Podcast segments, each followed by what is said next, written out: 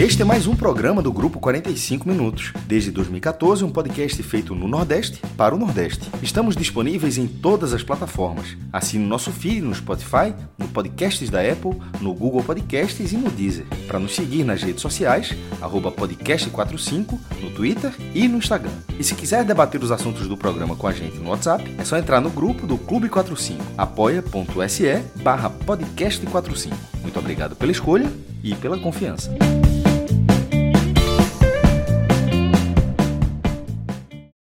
Olá, galera! Podcast 45 minutos, começando sua edição número 570, uma edição que está sendo gravada aqui no finzinho do domingo, do fim de semana que marcou o início dos campeonatos brasileiros das séries A, B e C.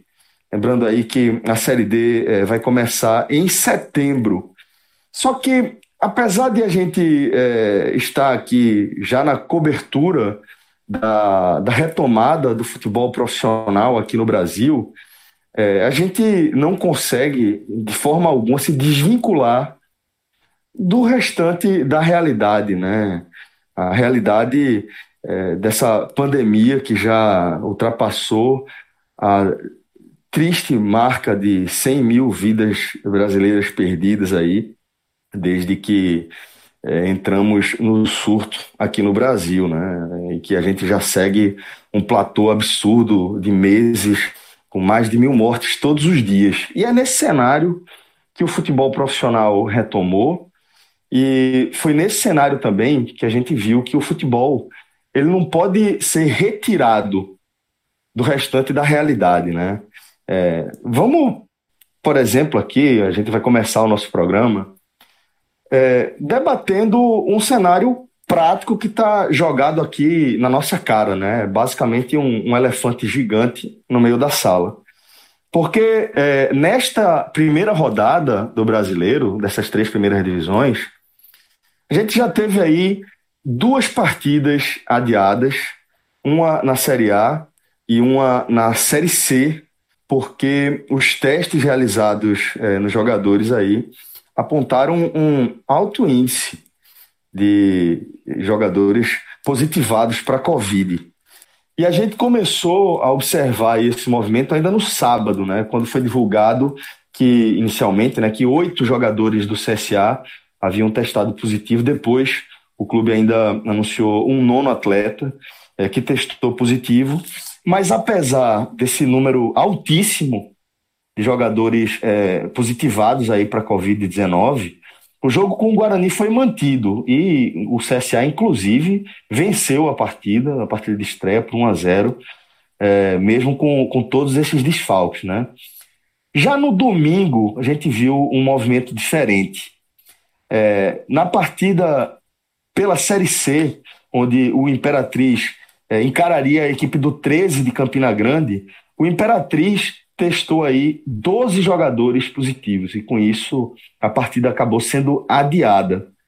E pela Série A, o Goiás também apresentou aí um cenário similar, né, com 12 jogadores é, positivados e com isso também veio é, a confirmação de que o confronto com São Paulo estava adiado, né? É, a CBF emitiu notas sobre esses dois adiamentos e é aqui que eu já convido Fred Figueroa, João de Andrade Neto e o maestro Cássio Zirplo, que estão aqui nesse programa comigo, para a gente começar a debater o que é que a gente está vendo, o que é que está posto, o que é que está nas entrelinhas, o que não está escrito em lugar nenhum. Porque a gente está falando de, de, de, cenários similares, né? A gente falou de alto índice de contágio, uma partida foi, foi é, mantida, duas foram adiadas, e aparentemente não há é, um critério muito claro, não há critérios muito claros para que a gente consiga entender o que é que fundamenta cada uma dessas decisões. Então, é, assim, eu expondo aí esse cenário né, inicial e trazendo já esse primeiro tema aqui para o nosso programa, queria é, ouvir de vocês aí o que é que vocês pensam, como é que vocês receberam essa, essa notícia ou essas notícias e é, de onde a gente parte aqui o nosso debate. Celso, como você mesmo falou, existe primeiro um cenário extremamente preocupante, extremamente grave. Tá? Um cenário com mais de 30 atletas contaminados na primeira rodada do Campeonato Brasileiro das três divisões.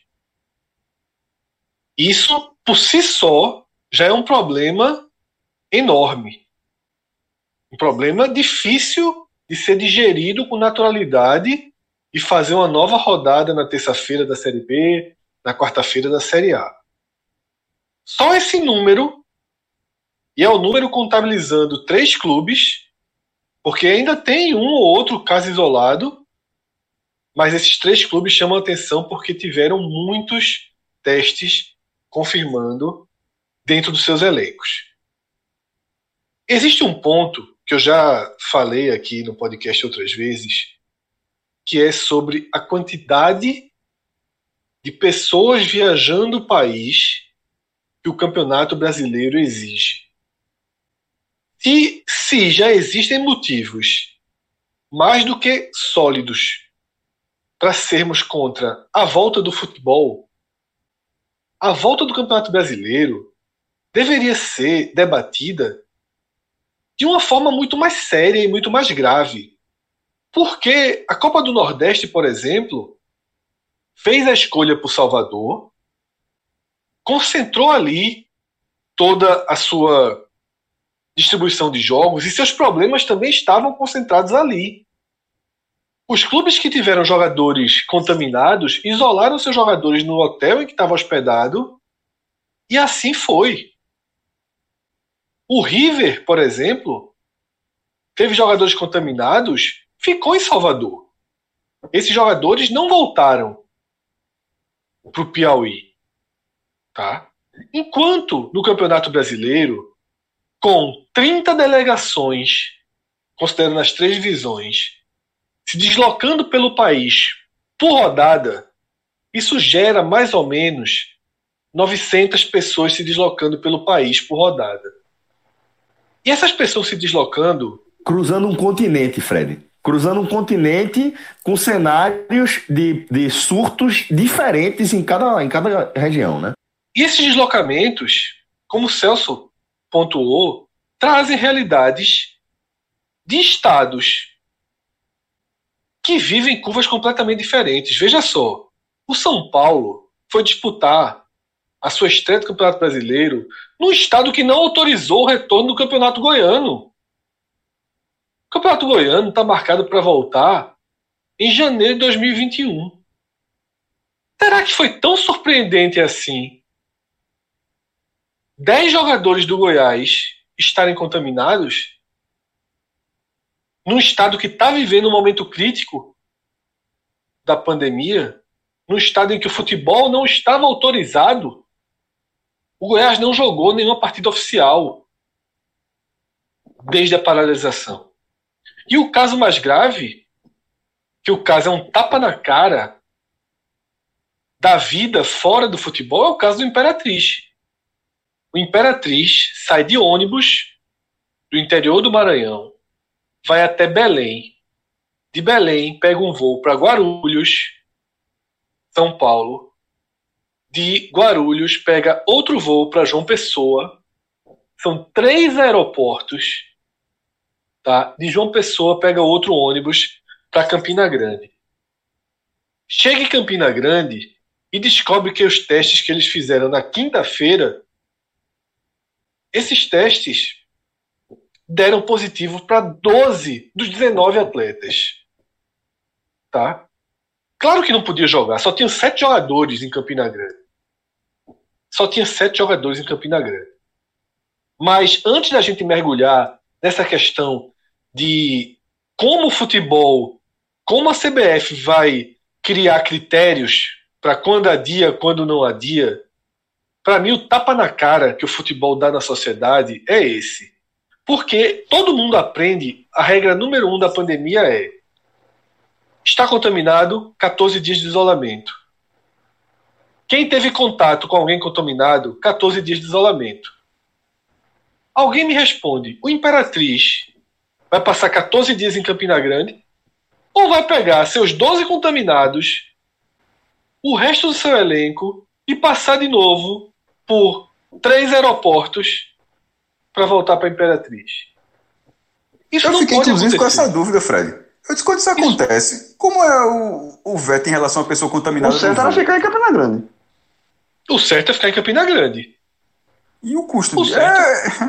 Pronto, é, meu irmão. Porque assim, o, na verdade é um festival de erros, assim, é, é a, a, quantidade previsíveis. de... Previsíveis. Previsíveis. E assim, a quantidade de... E a gente falou isso, o como a, como a volta do futebol e a volta do campeonato brasileiro, do jeito que está, com viagens pelo país, como pode servir de vetor para espalhar ainda mais o número de contágios. O Brasil tem mais de 3 milhões de casos desde o início da pandemia.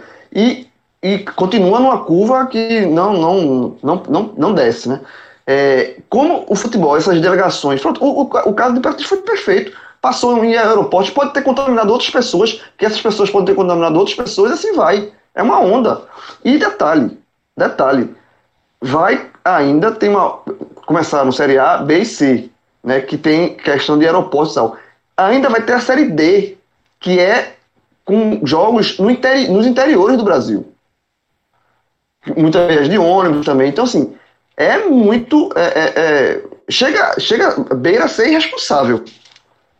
Sabe? Essa, essa volta do futebol é, um país enfrentando um, uma pandemia que não, não, não, não, não, em nenhum momento a curva de, de, de contágio não desce. E como o Fred falou, in, você vai de situações mais, mais, mais controladas, entre aspas, vai para um outro estado onde, a, onde o, o número de casos está altíssimo, Aí você corre o risco de voltar, e aí nos, nas cidades onde estavam controladas, esse controle já, já se perder. Porque você vai estar com várias delegações, várias pessoas, delegação de 30, 35 pessoas, cruzando o Brasil toda semana, toda semana, toda semana, várias vezes por semana.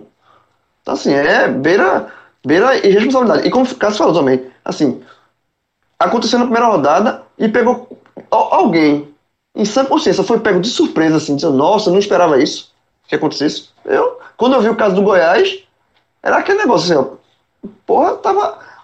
Em algum momento ia acontecer. Podia ser na segunda, na terceira, em algum momento ia acontecer. Aconteceu logo na primeira, que talvez foi justamente para servir de. para dizer assim, ó, não, se brinca com a Covid-19. Não se brinca.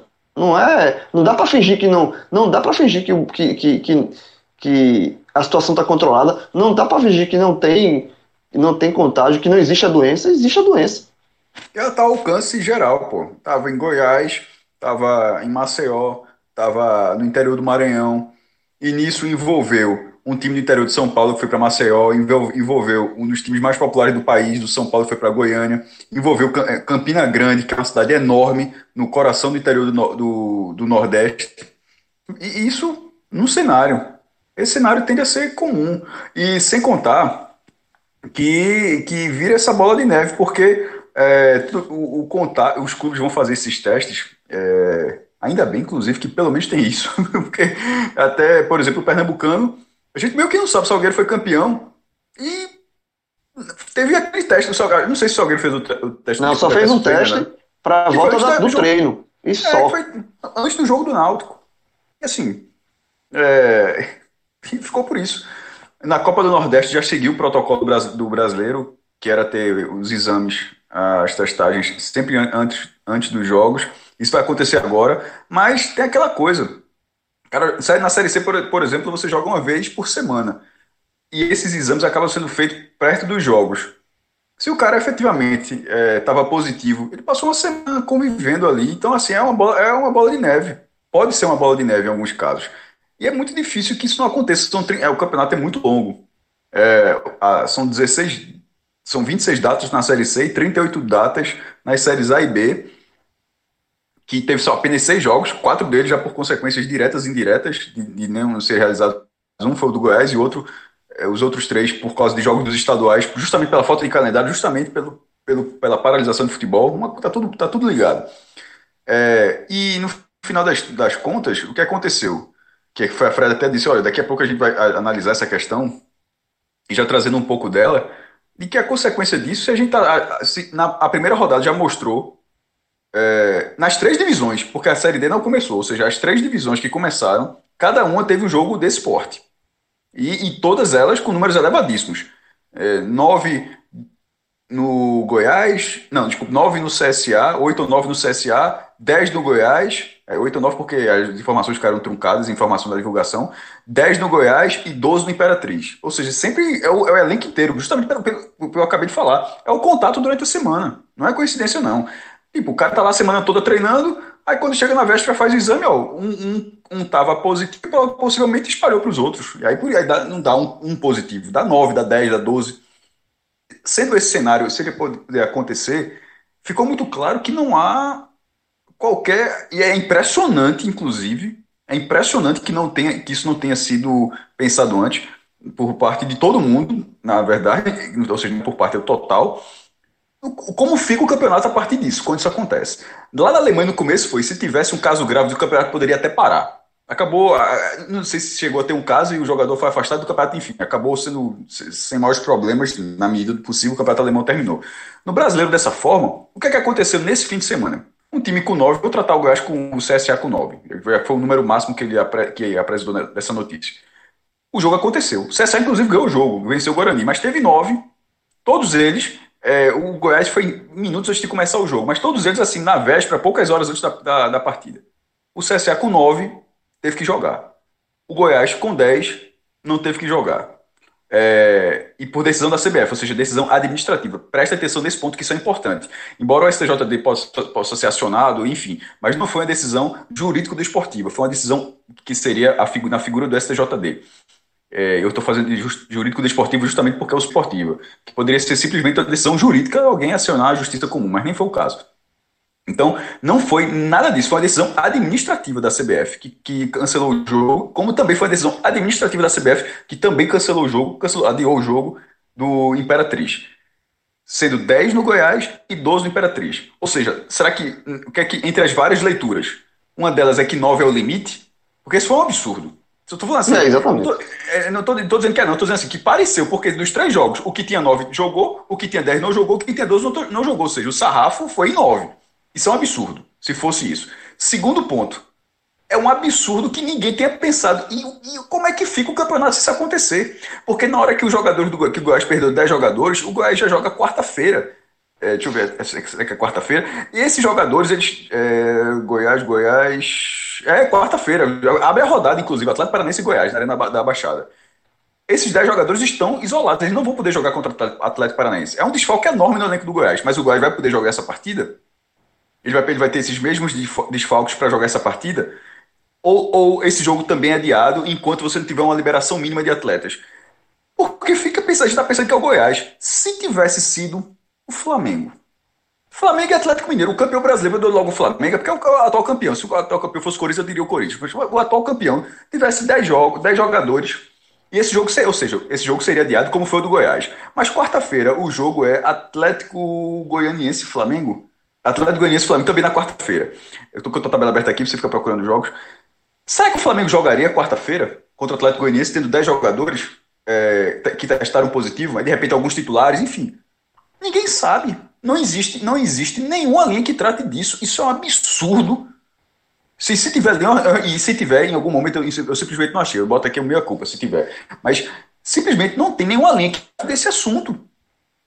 E isso, isso tende a ser uma, isso tende a ser, infelizmente, é que a galera, porque a gente, a pandemia, por mais que alguns malucos achem que parou, a gente cansou de falar, Celso sempre bate nessa tecla. A gente, a gente tá falando de futebol e é sempre, de vez em quando, é importante deixar claro, porque de vez em quando pode chegar simplesmente um novo ouvinte, que até a nossa expectativa é que a gente sempre consiga novos ouvintes. Quem já está escutando há algumas semanas, alguns meses, que já tem meses essa pandemia, sabe a nossa posição muito clara em relação a isso aqui. Mas se tiver algum ouvinte novo, novo aqui nesse momento, a gente não era a favor de estar tendo futebol nesse momento. A gente debate futebol porque o podcast trata de futebol especificamente e porque dentro das normas é o que é o que está acontecendo. Mas a gente tem nosso, a gente, a gente tem um posicionamento em relação ao que estava a, a, a, a, disputa de jogos no país. A pandemia não acabou no Brasil. Alguns malucos acham que acabou, mas não acabou. Um negócio está matando mil pessoas por dia, não acabou nada. Inclusive tá, o Brasil nem, o, o, Brasil não, mas o Brasil nem, nem desceu o pico. O Brasil está no platô. O Brasil está no nível alto ainda. O Brasil, essa curva, baixar a curva não é baixar duas mortes por dia, não. Então, assim, isso é outra questão. É, embora esteja nessa, mas é outra questão discutir um absurdo desse. E nesse cenário todo, é óbvio que ia acontecer. Aconteceu na primeira rodada em cada divisão. Por que, que nas 37 próximas rodadas isso não vai acontecer? E se de repente for mais de um time? Aí, como é, aí vai ficar. Eu não estou nem entrando no ponto do calendário. Porque é óbvio faltar calendário. Inclusive, esses três, os quatro jogos, três desmarcados durante essa semana, por causa do estadual, e esse de hoje tem, não tem data, não. Só tá sem data e, enfim, uma hora joga. Porque esse campeonato é quarto domingo, quarto domingo. O campeonato já está achatado. Em algum momento, é, vou, vou, ter que fazer aquele esquema de 48 horas, que inclusive já foi até autorizado, que o limite mínimo entre as partidas era de 66, já para 48. Ou seja, o cara joga terça, joga quinta, joga domingo. Vai, isso vai ter que acontecer. Porque não vai ter calendário. Mas a parte do calendário é, e que se acontecer? Vai ter, vai ter WO em algum momento? o time vai ter que ser obrigado a jogar com um bocado de reserva, como aconteceu lá na Rússia ou na Ucrânia, um desses dois países, eu não lembro exatamente onde foi. E, levou, e era um time que estava na parte de cima do campeonato. E, e, foi goleado porque vai ser e goleado. Foi goleado porque botou o um menino de 16 anos para jogar. E isso aconteceu durante essa discussão, João. Não, porque como é que isso acontece antes dessa discussão e não aparece ninguém? Eu sempre falo, VDM é isso. Como é que não aparece ninguém na mesa diz, ó, levanta o dedinho assim de longe, dedinho assim, tipo do Marcelo Dourado, quando usou o poder supremo, levanta o dedinho assim e fala, ó, eu não, eu, veja só. Isso aí não vai dar certo, não. Se isso acontecer aquele negócio aí, a gente faz como aqui?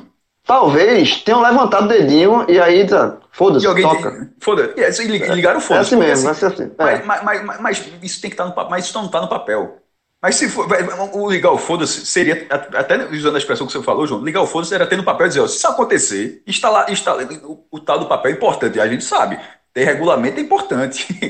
Tem, o, o que é estar tá no papel? É estar tá lá no regulamento e falar. Se eventualmente o, o, clube X tiver alguns jogadores que testarem positivo e esses jogadores não puderem, obviamente, disputar a partida, o clube terá que disputar a partida com o, com o seu elenco, o seu elenco é, à disposição. Isso significa botar um sub-17, um sub-18, não importa. Isso está subdito. Tá, isso está, é, agora, está, está, está, implícito. Isso, isso, é, é, isso, é um, isso é um subtexto. E subtexto não é regulamento. Para nada. Para nada. Então, nesse momento, a gente, a gente, a gente criou esse programa aqui para debater uma coisa que é absurdo que não existe a resposta. E, e mas é um, é, um, é um dado difícil, por exemplo. É, se você limita, se existe, como é, colocou aqui, né, no 10 do Goiás cancelou o jogo, 9 do CSA não cancelou o jogo, 12 do Imperatriz cancelou o jogo. Mas vamos colocar se fossem 8 do Imperatriz. Porque uma coisa é você ser o time mandante. Outra coisa é você ser o time visitante. Porque quando você faz o. Quando o time faz, é, viaja, né? Você vai com aquele limite de jogadores. E quando você está é, tá jogando em casa, você. É, por exemplo, o Goiás, se existisse aí o Goiás, tinha que jogar, pega os juniores e bota em campo e joga. Perde São Paulo, mas joga. Como aconteceu na Rússia. Mas não é o caso do Imperatriz, por exemplo. João. Sim, assim, ó, o, o Imperatriz tem que jogar. Mas como é que joga? Como é que o Imperatriz joga? João. Mesmo se fosse 8, 9, sei lá, não, não tem como jogar. O secretário-geral da CBF, Walter Feldman, enquanto a gente estava gravando aqui, acabou de dar uma entrevista ao Troca de Passes. Tá? E, obviamente, esses nossos questionamentos foram muito parecidos com os da, da mesa do Troca de Passes. E ele foi passando por alguns pontos. Tá? Lógico que o, o cerne era por que não cancelou o jogo do CSA e por que foram adiadas as partidas do Goiás e do Imperatriz. Primeiro, Walter Feldman, ele diz que considerou positivo o balanço da primeira rodada. Ele falou que 27 jogos, terem três com problemas, ele claro considerou. Que é positivo, né, velho? É, ele considerou. São três, são 31 jogadores, pô. Isso, e até tem mais, cara. Tem 60 times. Mas se for. Veja, é, porque você imagine poderia, se toda rodada for três, pô. Times. E se fosse e você imagina se toda rodada for três, quando é que você vai ter calendário para cumprir esses jogos que estão sendo adiados? Três é, não, jogos por rodada. Bota cinco por time, cinco por time. Seis, só é, lembrando, a gente só está contabilizando, a gente só está contabilizando dos times que tiveram muitos, porque existem casos isolados. O Santa teve um. O Santa teve um. Isso, Júnior lateral. Ele, ele, aí, como era isolado, o Santa Cruz pôde jogar, mas teve um, teve um caso. O árbitro que apitou a, a, o jogo entre CSA e CRB na final do campeonato alagoano, o árbitro seria o árbitro de América Mineira e Ponte pela Série B. E ele se contaminou no jogo, apitando uma partida em que oito jogadores do CSA estavam contaminados. Atuaram naquela partida. Tá? Foram, com ele, foi, ele foi a nona pessoa contaminada daquele universo que entrou em campo no, no Rei Pelé. Então, voltando para a entrevista de Feldman, ele primeiro considerou um número positivo, tá? E explicou como foram tomadas as decisões. O ponto-chave dele foram dois, dois já debatidos aqui. Ele falou que o CSA recebeu a contraprova 30 horas antes do início do jogo. E, por ser em Maceió, havia tempo hábil para o CSA substituir os jogadores contaminados. Com Imperatriz, além de receber tardiamente o resultado, não havia sequer time para entrar em campo. Feldman ainda deu um detalhe que ficou, ficou durante o domingo, ficaram esperando o resultado das contraprovas, né, tanto do Goiás quanto do Imperatriz. Teve um momento que sugeriam 13 jogadores do Imperatriz liberados. Mas mesmo assim, eles já viram que não dá para um time ir para campo com 13 jogadores. E isso, por isso a decisão do Imperatriz veio antes. Mesmo, mesmo sem. Ainda não tendo vindo as últimas contraprovas, já conseguiram a, a, o cancelamento, o adiamento do jogo em Campina Grande. E no caso do Goiás, o que pesou foi justamente o fato de do resultado ter sido muito em cima da hora. Ele dá o exemplo de que o Goiás não teria goleiro reserva e que não dá para aceitar liberar a partida em que um dos times não vai ter o goleiro reserva. O jogador joga em campo. O, isso, o São Paulo dos dois times aquecer. Fred, isso bate com o que eu acabei de falar. Isso é subtexto. Ou seja, os caras vão analisar caso a caso. Caso a caso. Simplesmente não tem, Agora, não tem regulamento. E não tem. Não tem, não tem regulamento. Casa, isso não. Ó, spoiler. Deixa spoiler. É. Vai, vai dar uma merda gigantesca nesse campeonato. Por quê? Para um, um time achar que, ó, eu não vou cair com esse negócio, não, viu, amigo? Com essa conversa. Spoiler, estou dando spoiler na primeira rodada conversinha de analisar jogo a jogo, por isso que eu dei exemplo do Flamengo. O Flamengo não jogaria nem na quarta-feira. Só não joga nem hoje nem na quarta. Deixa eu terminar as falas de, de Feldman, tá? E aí a gente segue. É... Ele falou o seguinte, né? Vou ler exatamente a resposta dele. Eu diria que a questão não é subjetiva e nem tem um número mínimo para atuar de, de contaminados. Até porque a gente tem que saber o equilíbrio do plantel. No caso do Goiás, a gente sabia que tinha um goleiro infectado e teria que entrar sem um goleiro reserva, o que é um problema. Ou então, no caso do Imperatriz, que tinha 18 jogadores e 6 para entrar em campo. É um número muito dramático, né? Não tem como o jogo ser, ser realizado. Que resposta ruim, meu irmão. Que resposta. Deixa, que resposta ruim, pô. É horrível, horrível. Isso e aí, é só para só pra fechar, tá? Só para fechar, ele reconhece, ele reconhece que algo precisa ser mudado. Cara, e a CBF já vai partir. E a CBF já vai, e a CBF já vai partir para descentralizar os laboratórios. É. Tá? Porque os laboratórios, os exames, eles são concentrados no Albert, no Albert Einstein, em São Paulo. Mas não é só isso não, porra. Não, sim, eu tô dizendo, eu tô, eu tô dizendo eu, entendi, falando, a, a versão claro, Feldman. Pelo amor de Deus, tô dizendo tudo não, e, do Feldman mesmo, pô. Sim, e ele vai tentar descentralizar para que os clubes tenham os resultados mais cedo. Ou seja, o que é que Feldman demonstra ser a visão da CBF? Ela não está tão preocupada com o Imperatriz, é com a Imperatriz ter cruzado o país levando a Covid. Exatamente. Ela está preocupada Exatamente. com o prazo de substituição dos jogadores para ter o jogo. Ou para ter jogo. Ou, então, ou evitar que o time visitante viaje contaminado. Certo? Que aí até se encaixaria nesse primeiro problema. Tá? O que é fundamental é que o teste que é realizado dois dias antes da partida, dois a três dias antes da partida, tem um resultado no mesmo dia. Eu não sei como isso vai ser possível. Na verdade, considerando Série C, isso não vai ser possível, porque são muitas cidades do interior, são muitas cidades que não vão ter laboratórios. Na D, veja só, a D, vamos deixar esse problema para depois, porque a gente não sabe como vão. Como vai continuar a Série A, B e C. Eu acho que a Série D não poderia acontecer.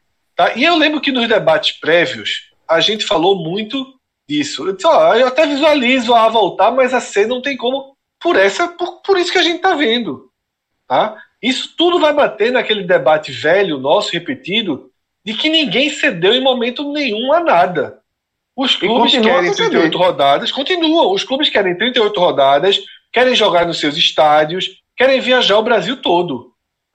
E isso, a falta de tentativa de um diálogo para uma fórmula alternativa, para um torneio nacional, para algo vai viabilizar, diferente, vai viabilizar o brasileiro, Fred. Vai acabar inviabilizando o brasileiro. Só, a NBA, Porque, João, que é João, uma liga falar, riquíssima, fez to, tá fazendo toda num, num canto só, pô. É. Veja, é, acho, acho, que a gente está tá, é, chegando. A, toda vez que, que, um de nós faz uma análise, é, a gente apresenta duas, três, quatro perguntas novas, né? E, e, não tem nenhuma resposta. E não tem nenhuma resposta porque a gente está tá procurando a resposta num cenário de absurdo. Num cenário que não era para estar tá acontecendo. Como o Cássio falou, a gente já deixou claro aqui N vezes que a gente é contra a volta do futebol. A gente está cobrindo o futebol porque a gente é um podcast de futebol. Mas não é por acaso que esse tema aqui está abrindo o programa e não a, a, os, os, jogos que aconteceram. Né? Porque o que, tá, o que vai acontecer é o seguinte: é, são, são tantos absurdos, como o Cássio também falou, a, a, a fala é tão ruim do dirigente, é tão ruim, simplesmente porque não tem uma, uma alternativa que seja razoável para ele falar. Porque vamos lá.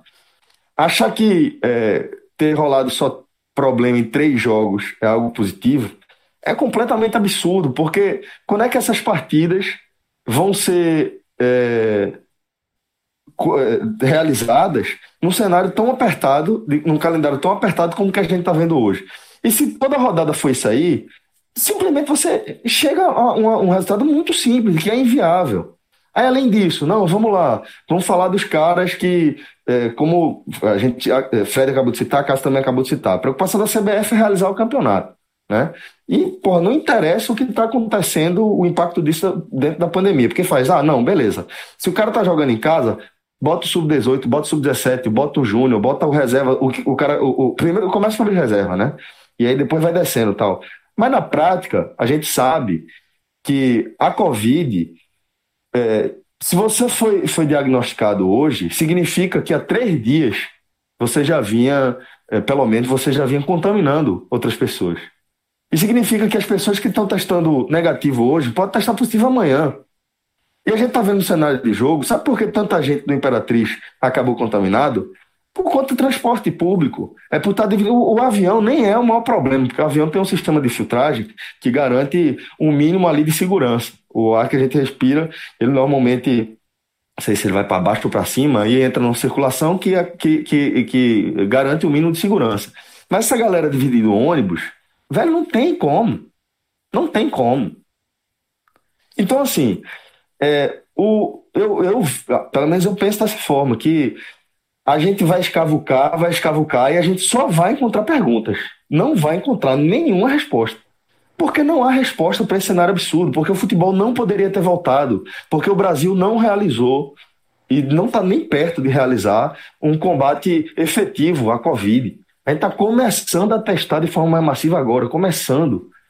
A pandemia, a, gente, a, galera acha que, que é a segunda onda, e na verdade é a primeira onda ainda. É a primeira onda migrando pelo país se interiorizando, indo para o sul. Então, assim, é, é, um cenário tão absurdo que simplesmente não há respostas.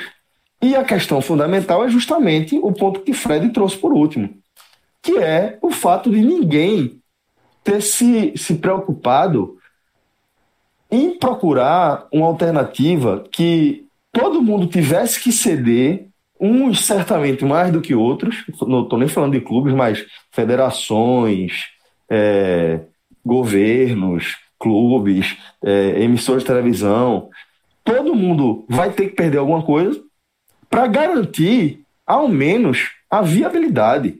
E aí é se cogitar, se está nesse faniquito para voltar futebol, porque tem contrato, porque tem que é, rodar dinheiro e etc. Velho, tem que se, se, se é, entender o quanto antes que se continuar desse jeito, sem ninguém ceder absolutamente nada, com 900 pessoas cruzando o país toda rodada, não tem outro ponto de chegada, a não ser tragédia e paralisação é capaz de o futebol ser realmente um, o, o grande catalisador de uma segunda onda. Aí sim. Aí sim. 900 pessoas cruzando o país e se enfrentando dentro de campo, suando, transpirando, exalando, se abraçando, se abraçando. O árbitro não abraçou ninguém. O árbitro certamente não abraçou nenhum jogador ali dentro de campo e saiu contaminado. E aí? Sabe? Então, assim, a gente pode pensar aqui 200 formas. A gente pode tentar encontrar 200 respostas. E todas, todas elas só vão levar mais perguntas. É, isso. Isso, é, isso, é, isso, é, isso, é um ponto, isso é um ponto que eu queria colocar assim, além de. Porque a gente está tratando dos, dos, casos, dos problemas mais graves, que são o de saúde. O, o, o futebol ser um vetor de contaminação o país afora. Isso para mim é o mais grave. O que aconteceu com o erro do. O que aconteceu com o Goiás foi, foi grave, mas para mim, o maior, o maior exemplo de. O maior problema que aconteceu nesse fim de semana foi o Imperatriz. Eu acho que o, que o exemplo de Imperatriz foi assim. É, absurdo. O que aconteceu com o Imperatriz foi absurdo. É, mas, entre, se o, o, brasileiro continuar do jeito que está, com 38 rodadas, é, com os, os, os, times se cruzando, e se tiver que colocar o time para jogar, é, com, que, que, o, o Feldman, né, o, o, dirigente, o dirigente da CBF, é, colocou assim que se der tempo de você substituir, você substitui e joga, porque o, a CBF quer que tenha o jogo, isso interfere em outro aspecto, menos importante, mas para a competição é importante, que é o, o aspecto esportivo. Vai, óbvio, vai ser um campeonato que vai ter desníveis.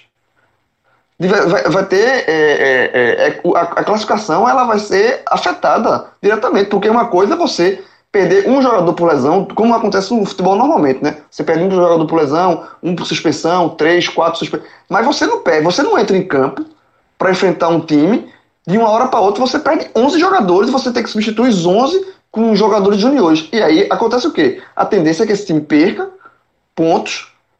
E isso, assim, a, a própria competitividade da competição era afetada pela, pelo, pelo cenário que a gente está vivendo. Foi como aconteceu na Rússia. O, o, time que entrou teve que entrar com menino de 16 anos, obviamente perdeu o jogo de goleada. Então, assim, será que vale a pena continuar um campeonato até no aspecto esportivo? Será que vale a pena continuar desse jeito o campeonato? Sabe assim, o esporte estreou bem. Fez seu, aí no próximo jogo testou 8, 9, não pode. É substituído por Júnior. Então o esporte, assim, jogando em casa na ilha, o jogo poderia, se tivesse é, todo mundo em casa poderia ganhar de novo, aí vai perder esse ponto. Sabe? É, é, o, isso acontece com todos os pode acontecer com todos os clubes. Esportivamente, até esportivamente é ruim você ter um campeonato dessa forma.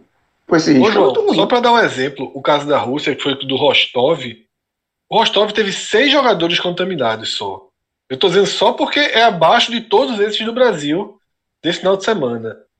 Mas o fato de ter seis contaminados levou a direção do Rostov, a do Rostov a isolar toda a delegação, todo o elenco principal. Por isso ele escalou o sub-17 e perdeu de 10 a 1. Porque ele entendeu que afastar só seis não afasta o risco. Para afastar o risco, ele precisava isolar seu elenco 14 dias. E por isso ele levou 10 a 1 colocando o menino de 16 anos para jogar. Tá? Eu ouvi agora o resto da entrevista com o Feldman e para você ver o quanto as coisas a única lógica, por mais que a entrevista de Feldman ele diga várias vezes que se preocupa com a saúde, as suas próprias palavras o contradizem. Eu entendi melhor a frase que eu citei há pouco do do fato de ter três jogadores liberados. Era o Goiás e não Imperatriz, como sugere a parte escrita aqui da matéria. O que é que ele quis dizer? Por que o jogo do Goiás só foi só a confirmação do adiamento só veio com os times em campo, o São Paulo já com padrão de jogo. Já tinha aquecido, já tinha entrado em campo para iniciar a partida. Porque as, uma hora antes do jogo, faltando uma hora para o jogo, ele já tinha confirmação de 13 jogadores do Goiás aptos. E faltavam quatro exames. Tinha uma notícia de um goleiro voltando do interior. O goleiro não estava relacionado, foi para o almoço do Dia dos Pais e estava voltando. E a CBF considerou que se os quatro exames que estavam faltando até o início da partida chegassem negativos, o Goiás ia para o jogo. Ou seja, o Goiás, faltando 20 minutos, o treinador não saberia que time poderia escalar, porque é faltavam quatro testes. Tá? Então, assim, a, a preocupação da CBF é fazer o campeonato andar. E aí, eu estava ouvindo o detalhamento de Feldman sobre a possibilidade de como melhorar o tempo da testagem. Ele falou o seguinte: já está definido que os times visitantes vão poder fazer os testes nos laboratórios das suas cidades. João, a gente vai chegar naquele cenário que meses atrás você levantou. Se não for a CBF tomando conta dos resultados, ninguém vai se acusar, vai começar a esconder, o cara vai começar a viajar e a jogar com o jogador contaminado.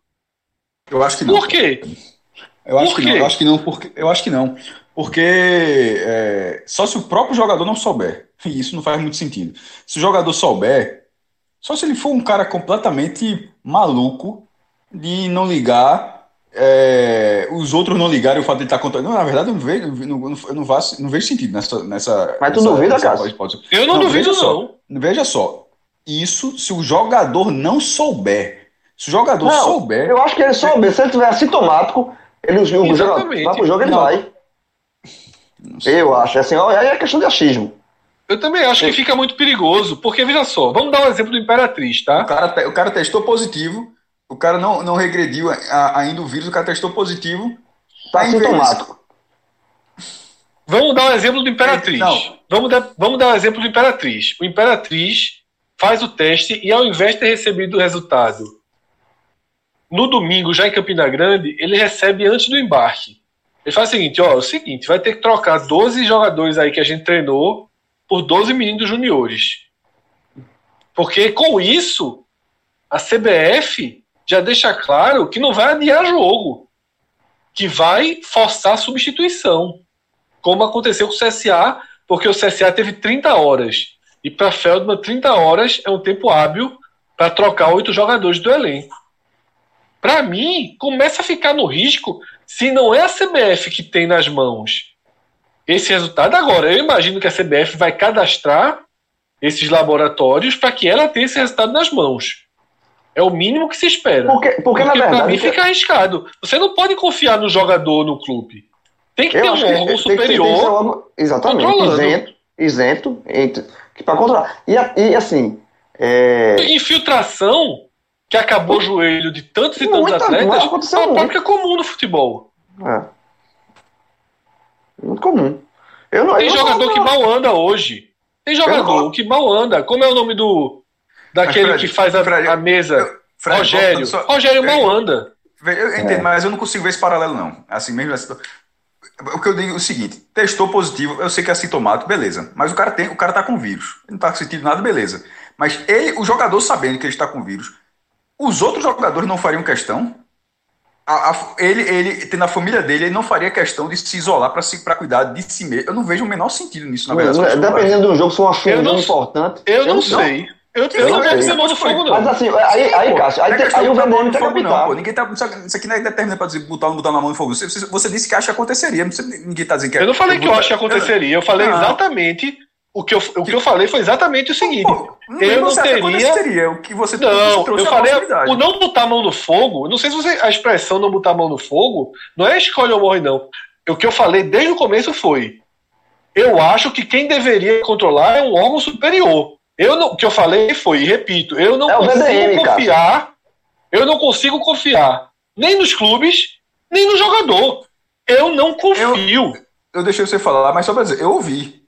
E eu, eu acho que deveria. Pô, a, a minha fala que eu falei alguns minutos atrás era justamente a falta de regulamento. A minha, qual, foi a minha, qual foi a frase que eu usei? Subtexto não é regulamento. Eu usei essa expressão. Isso vale para, isso vale para inúmeros pontos, inclusive esse, é óbvio. Eu, tem que tem, tem que estar tudo, tem que estar com tudo regulamento. Inclusive, quando a gente estava falando, estava até vendo já a repercussão, é, até o impedimento, deu até um pau também no secretário, que é justamente isso. Só meu irmão, o cara.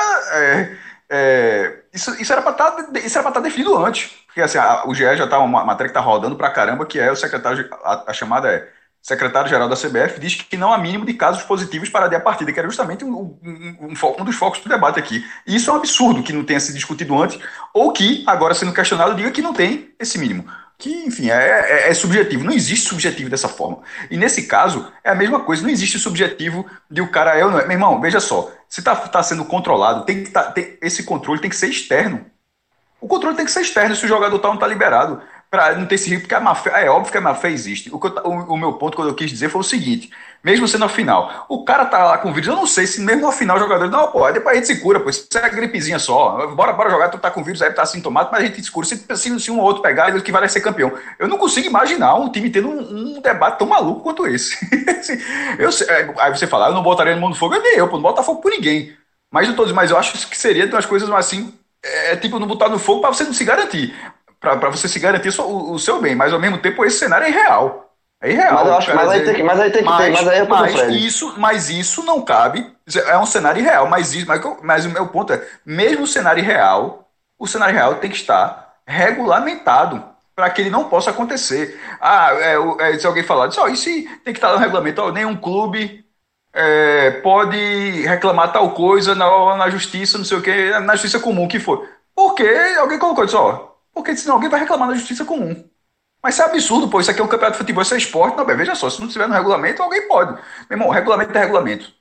Regulamento é regulamento. Esse negócio tem que estar. é- é- é- o protocolo da CBF é um protocolo, entre aspas, de segurança. Ele não é um protocolo de execução de- do, do que acontece. Isso é, isso é inacreditável. É o que o João até falou. ó, alguém pode até ter levantado o dedo na reunião e ninguém deu ouvidos. Eu acho que ninguém levantou o dedo na reunião. Porque se alguém levantou o dedo na reunião e ninguém deu ouvidos, é uma vacalhação completa, porra. É uma vacalhação completa. Então, o ponto que o Fred falou, do que ele não bota a mão no fogo, eu sou a mesma, a mesma situação, mas para mim tem que estar no regulamento. Porém, agora trazendo para. Será que, que aconteceria? Eu não, eu acho que não aconteceria. Porque eu acho que É, não. é porque assim, é, não existe, não existe o modelo confiar e não botar a mão no fogo. Não botar a mão no fogo é uma expressão para mostrar se você confia ou não. Eu não confio. Tem que ter, tem que ter um moderador, tem que ter um, a CBF pra, um órgão externo para controlar isso. E, e- e outro ponto. Tá muito claro, por tudo, muito claro não, né? Nada, na verdade, nada tá muito claro. Mas é, de- depois desse primeiro caso, dessa primeira rodada, aliás, e das primeiras declarações do Walter Feldman, tá, o que a CBF deixa claro é que a CBF quer terminar o campeonato.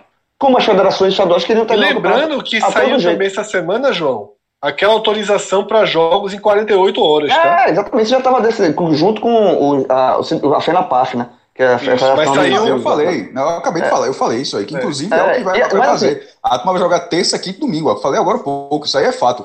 Ah, Isso aí é campeonato estadual dos anos 90. Em algum momento, a galera, é difícil acreditar, mas se você pegar o RSSF, for algum site de. pegar um livro de Carlos Celso Cordeiro, entrar algum site de arquivo, ou de outros estaduais, enfim. E você for lá para os anos 90, e nos anos 80 era assim também, mas dos anos 90, porque a minha memória é bem clara disso aí, meu irmão, que aqueles campeonatos malucos que o cara jogava sete meses no estadual, era jogo domingo, terça, quinta e domingo. E não era assim, uma semana assim, na outra de folga, não. Era assim um mês inteiro. Era um negócio assim. Na, ó, a o, o o jogo era na terça. Na quarta, a matéria do jornal era falando do jogo. Na quinta, já era a matéria de apresentação do jogo. Futebol era dessa forma, porra.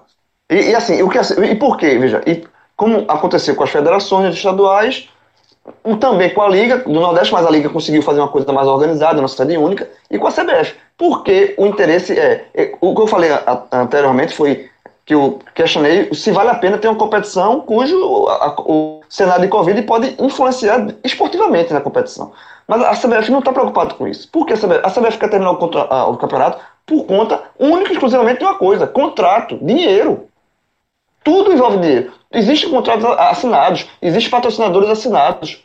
Então, assim, a CBF quer fazer cumprir os contratos assinados, porque se ela não fizer cumprir os contratos assinados, é, possivelmente vai ver é, é, os patrocinadores não vão, não vão recolher o dinheiro, não vão pagar o que deve, não vão pagar o que está acertado. Então, assim, tudo, tudo envolve também dinheiro. É uma coisa muito fria. Então, assim, quando a CBF fala que está preocupada com a saúde e tá, pode até estar, tá, mas na hora da dividida, assim, ó, se tiver que jogar com 11 juniores, um jogo assim, totalmente é, é, é, desnivelado, vai jogar, porque o, o, a, o, brasileiro tem que terminar do jeito que foi acertado por conta de contrato. Tudo é contrato. Tudo é dinheiro, tudo é contrato. Porque os clubes, aquela, aquela velha discussão que Celso lembrou também, por que ninguém abre para ninguém? Por que ninguém abriu? Porque está contrato amarrado. Por que os clubes não quiseram abrir mão das 38, rodadas, 38 rodadas? Porque tem dinheiro a receber com contratos amarrados. Tudo é contrato. Isso, é, isso, é, isso assim, é triste você falar isso. Mas no final das contas, a CBF quer terminar o brasileiro do jeito que der para terminar. É. E como, como foi o Pernambucano. O Pernambucano um, podia correr o risco do Santa Cruz decidir o Campeonato Pernambucano. Se o Santa chega na final da Copa do Nordeste, ia jogar um, uma final num dia, outra final no outro dia. Obviamente, o time principal ia jogar a Copa do Nordeste e o Santa Cruz ia disputar a final do Pernambucano com um time de juniores, um jogo sem atrativo nenhum. Mas a federação estava pouco se lixando. A federação quer terminar o campeonato dela para amarrar os contratos, para fazer cumprir os contratos. É isso. Bom, eu não vou nem dizer que, que é uma surpresa, né, a gente ter se alongado aqui nesse assunto. É, primeiro porque é, é, podcast aí, né? 45 minutos a gente sempre se alonga aqui no primeiro tema, mas é, não é coincidência, né? A gente está falando de uma questão urgente, de uma questão que está acima de qualquer jogo, acima de qualquer título, né? Isso é, a, nossa, nossa verdadeira disputa, o nosso verdadeiro campeonato é justamente contra a Covid. Né? Eu acho que é imperativo que a gente deixe muito claro é, que, que isso sempre vai, vai pautar aí as nossas nossos debates, tá bom? Vamos seguir aqui com, com o programa porque a bola rolou também é, em, em para muitas partidas.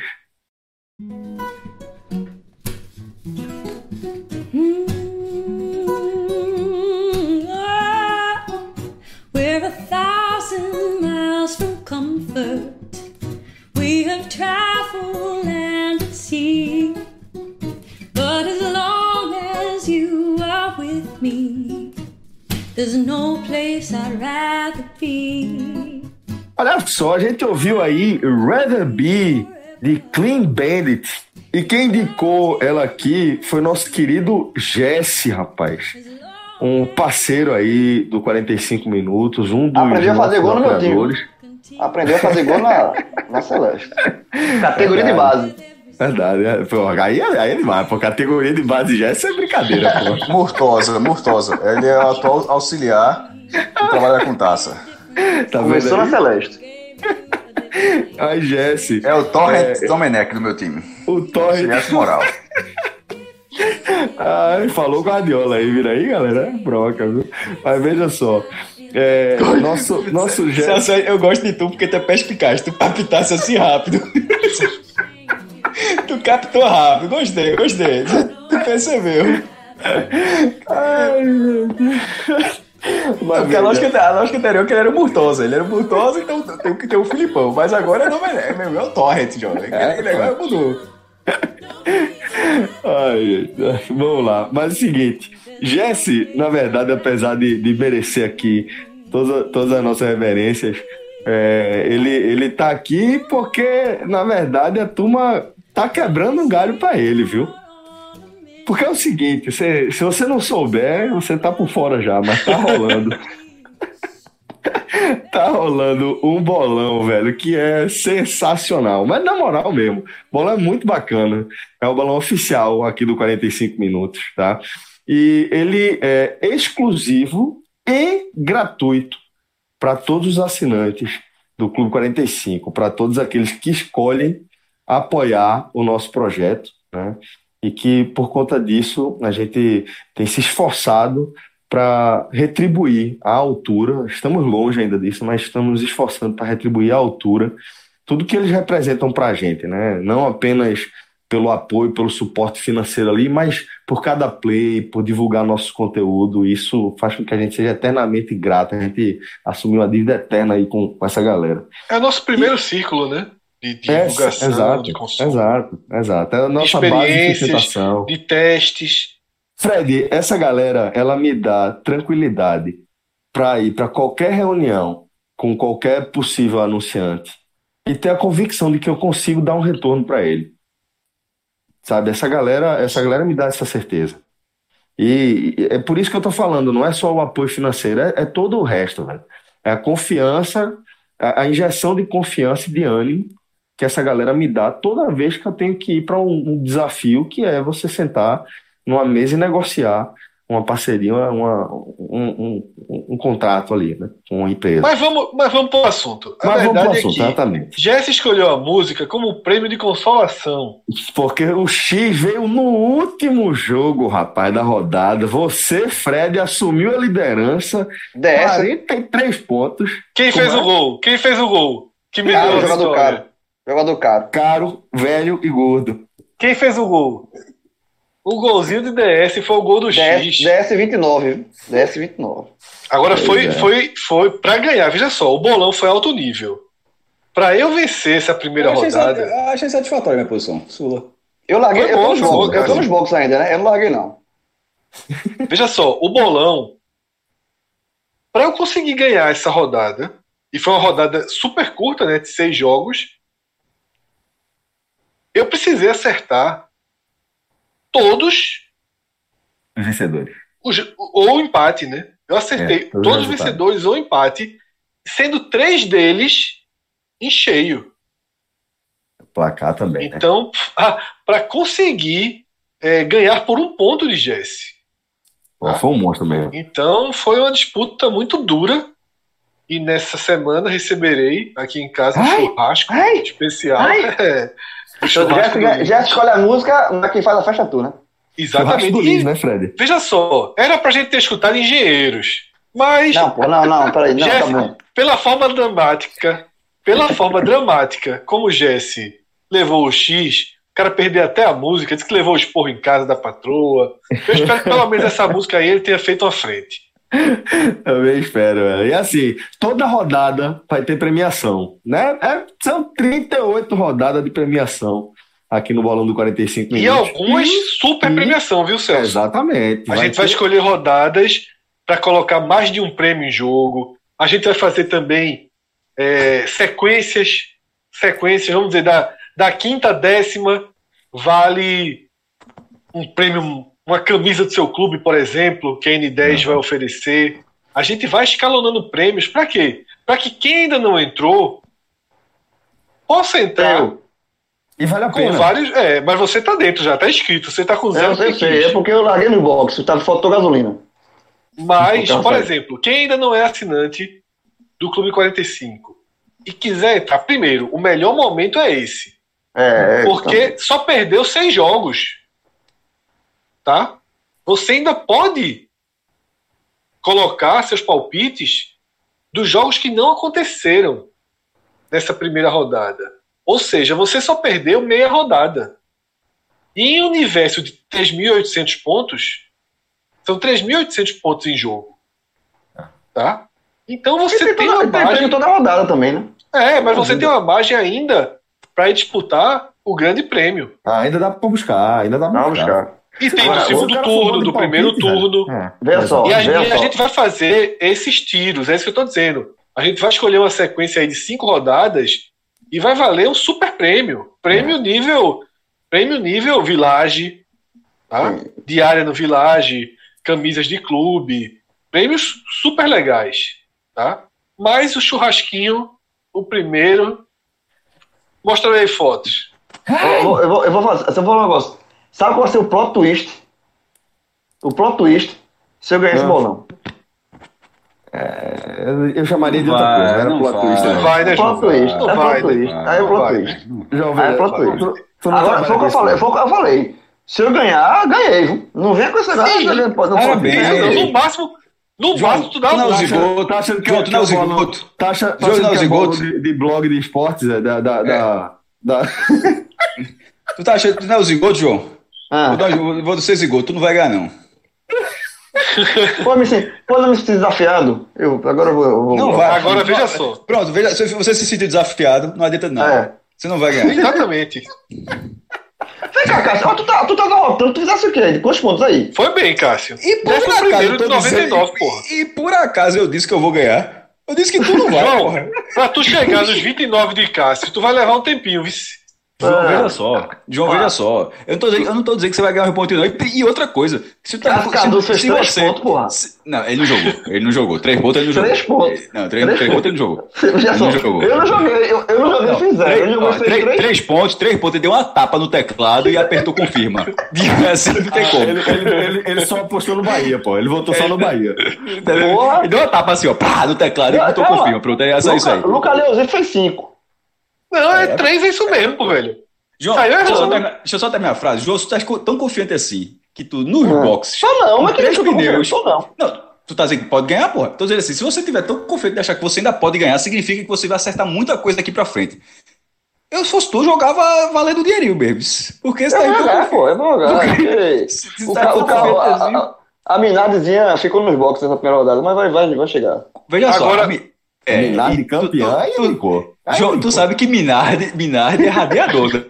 Aí, João, tu sabe, né? Minardi não termina a corrida, João. É radiador, radiador. Não vai. É meio da seca, é corrida. pane seca, é pane seca. É pane Minardi seca. É pane seca. Mas é que E tá. aí- O, problema, o problema da, da Minardi não foi pane seca, não, foi o contrário.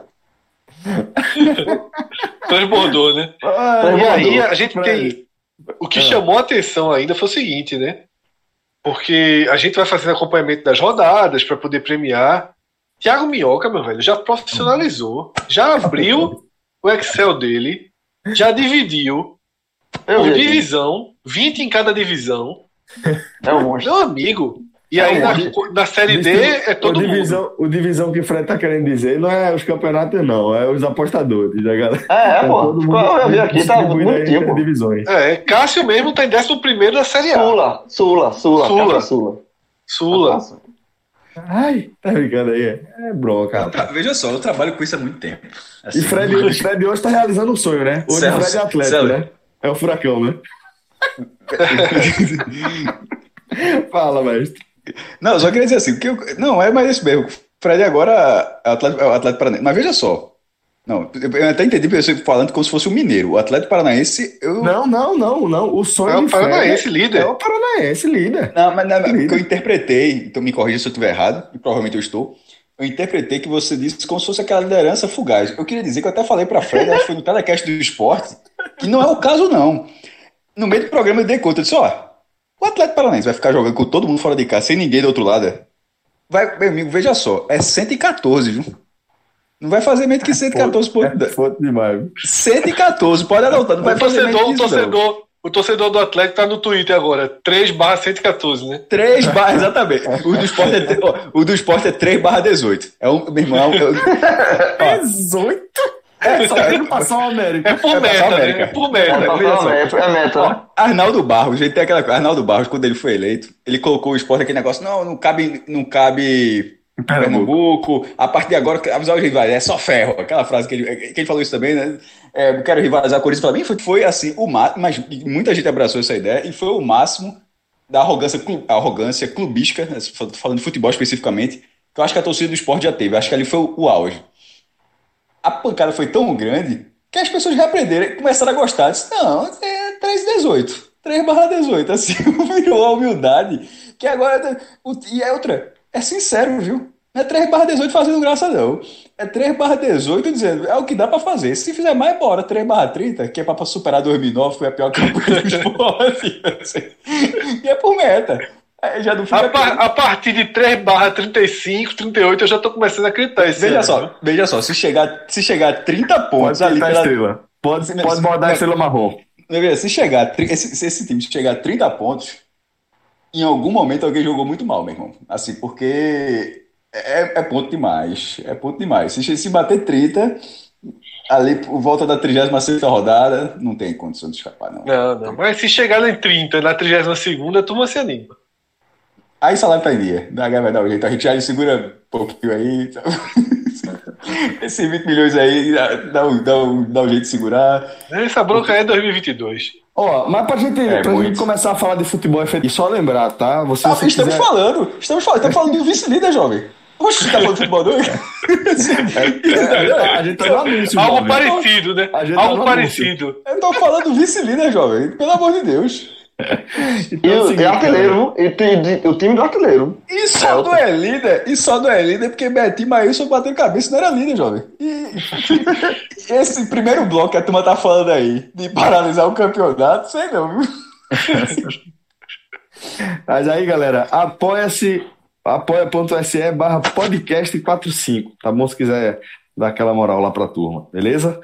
É, então vamos lá, vamos, a gente já tá falando de futebol, já tá falando do vice-líder, já tá falando é, de, de, de metas a serem alcançadas e a gente vai começar a falar dessas seis partidas é, que abriram a temporada 2020 da Série A. Então, Fred, é, vou começar perguntando aí para você, o que é que você destacaria dessa primeira rodada, desses primeiros seis jogos da Série A?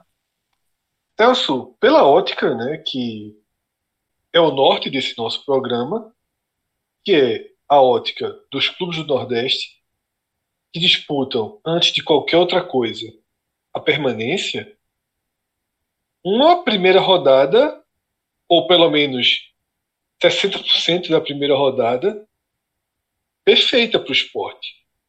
Tá? No telecast, eu disse que o esporte, naquela noite de sábado, somou 12 pontos.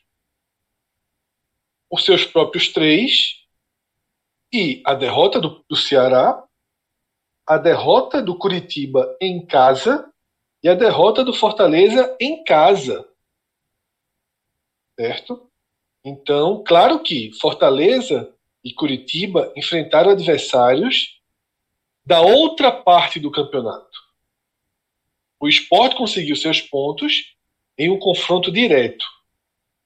Nesse domingo, a gente teve o Fluminense, que é do campeonato dos nordestinos, também sendo derrotado, porém fora de casa, para um clube que ele é acima, inclusive de Inter e de Atlético Paranaense, não sei, porque o Atlético Paranaense, como o Cássio falou, esse ano, esse tipo de campeonato, esse perfil de campeonato 114, pode anotar, me cobre. então, Celso, um dos destaques é esse. Tá? E no outro jogo que envolveu dois clubes que no nosso audioguia a gente ficou com muita dificuldade, a gente teve muita dificuldade de posicioná-los no nosso audioguia. Como, diferente de outros sites, a nossa, os nossos blocos é, é, são, são apenas três blocos, a gente acabou aceitando esses dois clubes como parte do Nevozão, ainda que reconhecendo que eles têm um pé dentro e um pé fora. Que é Santos, por todos os problemas que o Santos está passando, e o Red Bull. Tá? Esses clubes se enfrentaram na Vila Belmiro. Eu assisti apenas os melhores momentos, mas fiquei impressionado com a quantidade de gols claros feitos, perdidos pelo Santos, inclusive um pênalti. E na última bola do jogo é, aconteceu o gol de empate de Claudinho, né, pelo Bragantino. E foi um a um. A gente pode considerar esses times é, numa realidade distante, mas que ainda pode fazer. Depende muito do que acontecer. Eles precisam ter muitos problemas para fazerem parte do contexto da zona de rebaixamento, tá? Não da zona de rebaixamento, corrigindo, de serem clubes pelo menos ao alcance daqueles que vão estar mais diretamente ali, brigando pela 16 15 posição. Então, esse é o cenário dessa largada. E por, trazendo para esse contexto um jogo que não foi do brasileiro, e foi a final do Campeonato Baiano, tá? No sábado, o Bahia com muitos problemas para vencer o Atlético. Muitos problemas. Tá? Chegou a correr risco de perder no tempo normal o, o jogo, o risco real de perder a partida. O Bahia, nesse momento que a gente está gravando, pode ser que se transforme para a Série A. Mas nesse momento, ele é, ele se encaixa justamente no cenário que eu falei de Santos e Bragantino. O Bahia está junto desses clubes. Não faz sentido o Bahia correr risco de rebaixamento esse ano. Não faz sentido tratar o Bahia como um clube que possa ser rebaixado. Porém, ele chega na Série A, nem estreou. Né? O adiamento do Bahia, no caso, foi por questão da própria final do Baiano. Mas o Bahia hoje é um clube com problemas. Muito então, mais do que o Santos e Bragantino. Muito, muito mais. mais. Quer dizer, veja só, o Santos tem problemas mais graves. Ó, Fred. Financeiros, estruturais, jogadores pedindo para sair, rompendo o contrato. A situação do Santos a gente não sabe onde vai parar. Mas tecnicamente estreou um treinador, na verdade. Né? O Santos demitiu um técnico, começou a Série A com um novo um técnico Cuca, né? estreando, enquanto o Bahia vai com o Roger, salvo ou e não, esse pra mim, Fred, sabe, por uma cobrança esse, de pênalti. Esse para mim, Fred, é o maior problema do Bahia. É porque é, ele vai com o Roger, essa expressão é perfeita. É, a gente não vê Roger caindo daqui a duas, daqui a três rodadas, quatro rodadas. Só se for uma tragédia muito grande, só se for uma sequência de resultados e desempenho muito ruins. E, ao mesmo tempo, eu não tenho nenhuma expectativa de que Roger consiga fazer com que o Bahia seja esse Bahia dessa expectativa que você descreveu, que é um Bahia que não faz sentido que ele corra risco de rebaixamento ou que ele esteja é, disputando esse cenário aqui de nervosão.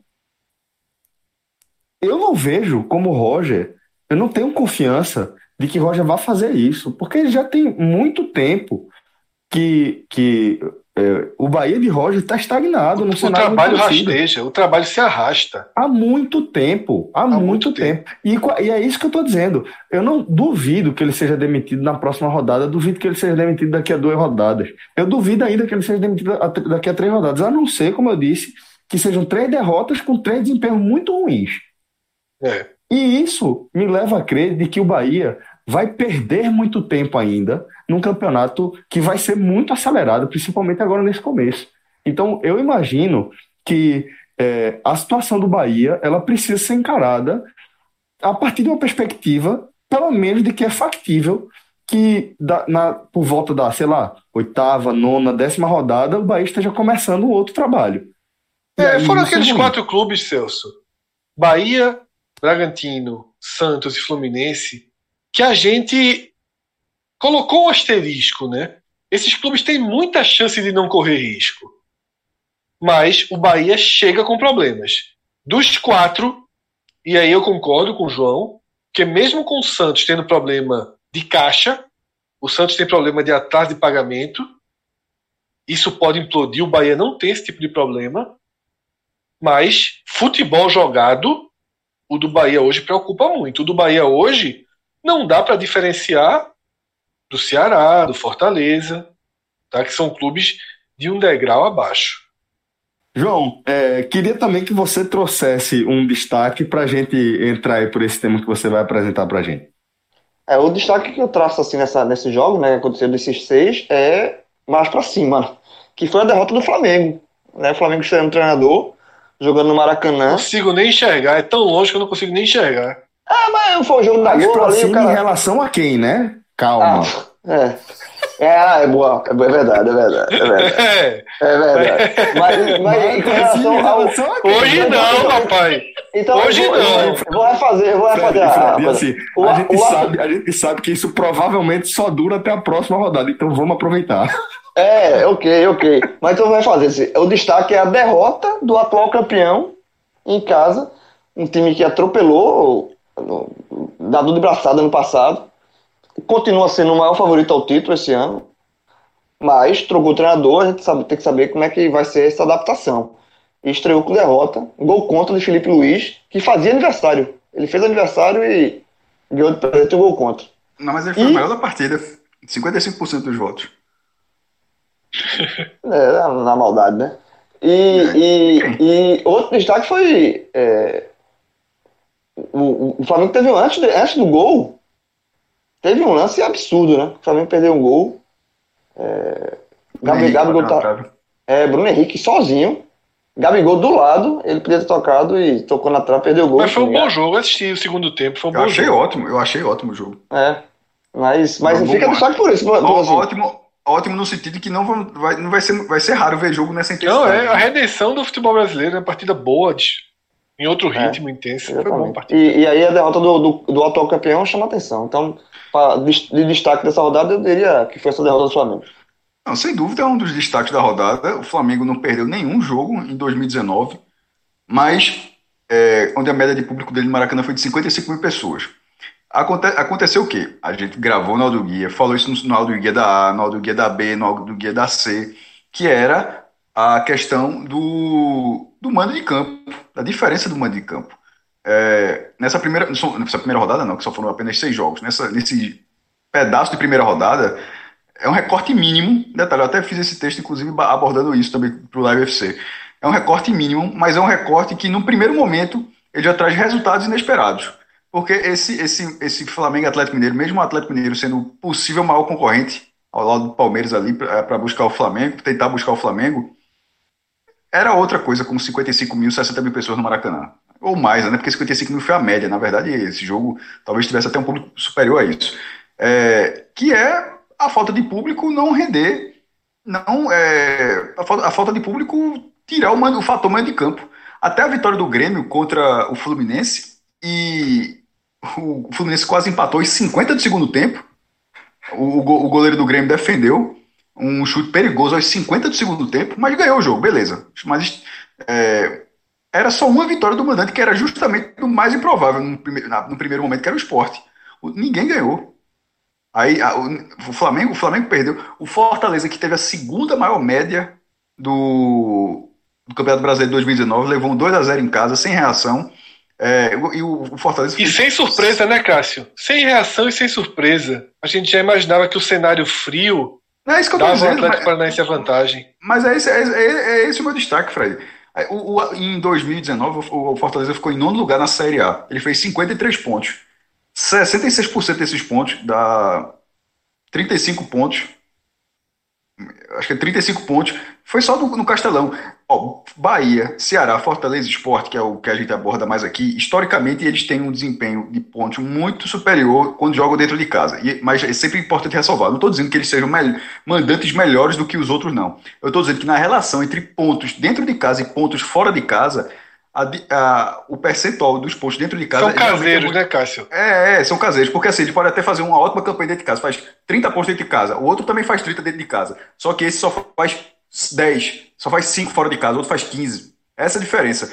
Então, nesse momento, esses clubes que historicamente são caseiros, falando um- um- talvez uma forma mais, que seja mais é, melhor é, compreendida no geral, eles não, talvez eles percam esse fator. O campeão brasileiro perdeu esse fator. O campeão brasileiro perdeu esse fator no- ne- nesse primeiro jogo. É, o- é o Maracanã, meu irmão, a magnética. A galera não chama a, a torcida Flamengo de magnética porque alguém olhou a palavra bonitinha no dicionário, não. É porque a torcida dos caras é foda mesmo, porra. E, é, e não tinha ninguém no Maracanã. Vai ser assim o, o campeonato inteiro. É, isso e, e os campos tendo o mesmo tamanho, ou seja, não tem mais aquele mito do Serra Dourado, o maior campo do Brasil, que era o grande Nem grama diferente, né? É, grama, é, até, até tem alguns, né? Você já toma trabalho com a grama fuleira aqui outra ali, a gente sabe onde tem. mas, mas, já- mas, Tem campo que tem, do, tem campo que tem mais de um tipo de grama. Sortido, tem, tem, tem, tem campinho lá que é Sortido, sortido. sortido. É igual aquela caixa de biscoito. É, aquela caixa de biscoito. Sortido. Ó, Eu não sei, eu não sei quantos tem, eu não sei, eu não sei quantos tipos hoje tem, tem de esporte não. Talvez seja um, de vez quando aparece um matinho ali, a galera vai lá e arranca. Mas eu lembro de contem duas, 2007. né? Ontem, 2007. Amarelo e verde. A matéria, a matéria, é, 2007, o esporte chegou a ter. Eu não sabia nem que existia isso, essa quantidade toda de tipo de grama. achei que grama era bem, aquele verde, ponto. Sete tipos diferentes de grama na Ilha do Retiro, meu irmão. Resumindo, meu, é, a galera jogava assim, os passarinhos, enfia a abelha, sei lá, ia cair no campo, quando já crescer essa porra aí, já tá aí mesmo, e ia germinando, ia germinando meu irmão.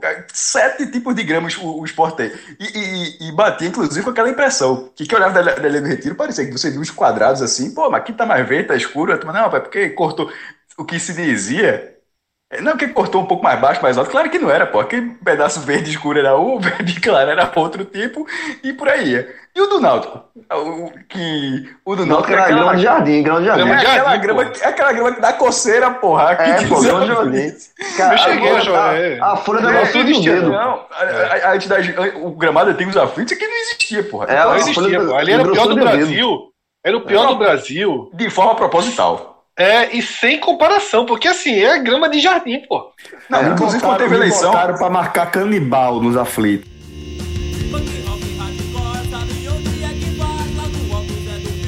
A correria da porra no meio de campo.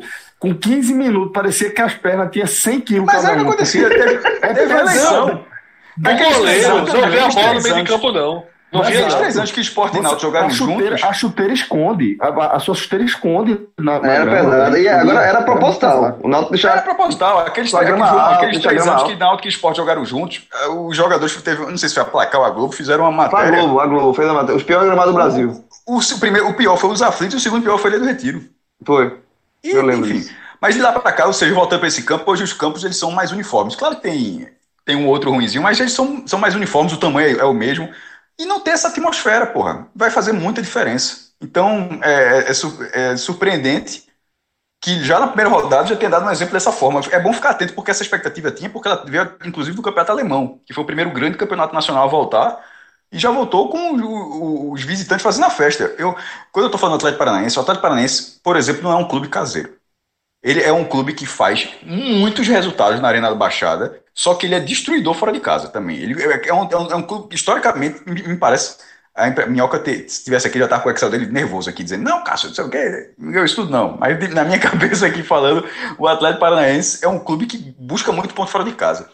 E sendo um clube preparado do jeito que é, e quando eu tô falando Atlético Paranaense, pô, claro que o Flamengo busca ponto fora de casa. Eu tô dizendo que o Atlético busca mais, não. Só que o Flamengo é normal buscar. Eu tô falando daquele clube que tava aqui no, no nível que a gente aborda e desgarrou. E nesse momento ele vai fazer a festa, porra. O Atlético Paranaense vai fazer a festa nesse Campeonato Brasileiro.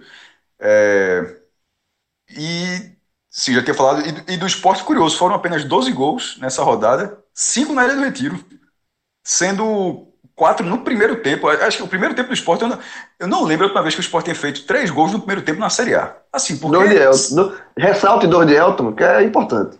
Não, é exatamente, veja só. E chegando um a quatro vitórias João, seguidas. Um gol na Série A. Aí é brincadeira. Ah, veja só. É papelar, é papelar, é papelar. Veja quatro só. Vitórias seguidas, quatro sendo, vitórias seguidas. Sendo, sendo para apelar, o esporte não perde pela primeira divisão. Desde 2018, viu? Desde. Mas calma, peraí. É porque ganhou na última rodada. Ganhou no Santos na última rodada. Ganhou, não perde desde Flamengo. É, desde aquele jogo do Flamengo. Não, foi da Chape, amigo, foi da Chape. Não, mas sim, mas eu tô dizendo a ilha, não perder do Flamengo. Ah, sim, né? Porque depois ganhou, ganhou do Santos, são duas vitórias seguidas. É, mas jogar quatro seguidas com, com do rebaixamento. mas, ó, repetindo mais uma vez que Fred, Fred tava certo. Calendário. Ó, essa matéria, essa ó, matéria da invencibilidade do esporte na ilha, na Série A, vale não? Vai, não, João vai fazer, só pra cara. Não, não, não, não, não, João, oxi, porra. Spoiler, spoiler. Tu, tu, João, tu essa pauta, porra? João, não, não, não, pauta não. Spoiler. João vai fazer essa matéria 12 horas antes do jogo contra o Vasco. Leitor, é. veja que você vai ter essa matéria. Aí tá rindo, ele sabe, ele sabe. É, ele sabe. Esporte não ganha cinco jogos seguidos desde 1980. Não, não entrou um negócio desse. Aí, pronto. Não, não, é invencibilidade da ilha. Invencibilidade da ilha. Fred acabou de me dizer. Tá certo. Não, mas aí, pô, é de dois jogos, pô. Três jogos empate com vitória. Não, vitória pro Santos ele, e vitória ele vai, do. Ele vai, buscar, ele vai buscar a última vez que o Sport ganhou em qualquer campeonato, cinco jogos seguidos oficiais. Vai lá, ele vai jogar esse daqui. Ele vai, vai jogar, vai jogar Quinta de manhã a gente tá vendo isso. De quinta de manhã. Jogando no Face um, do diário com um milhão de pessoas. Eu tô, meu Deus do céu. Isso aí é. é, é, é se é que já não tá escrita. Tá vendo? Eu, eu tá- não, nem tava nem sabendo. Você me deu a foto pra vocês. Eu tava sabendo disso, não. Caralho, Ah, jogar o quadrangular do rebaixamento. Sim, que eu tava dizendo que era certo, era que era melhor. Irmão, entre cara. Fred, cair das quartas ou jogar o quadrangular do rebaixamento, me diga. Quadrangular do rebaixamento. Deu calendário. porra. Calendário, Elton, deu calendário. confiança a Elton. Deu confiança. Fez gol contra, fez gol contra Vitória. Veja só, o quadrangular do rebaixamento fomentou o artilheiro da Série A. Petrolina. É o Elton único. fez dois gols nos últimos dois jogos. É, Fez quatro. Fred. Fred, ele é o artilheiro Melhor fazendo no isolado. é essa. É, é, o, Melhor o fazer- artilheiro, o artilheiro isolado, o artilheiro isolado, ele foi, ele foi, ele, ele ressurgiu pro futebol no quadrangular do rebaixamento, porra. Cássio, É um eu nem me lembro quando o Elton chegou. Já deve ter uns seis anos. Sei não. Falando sério.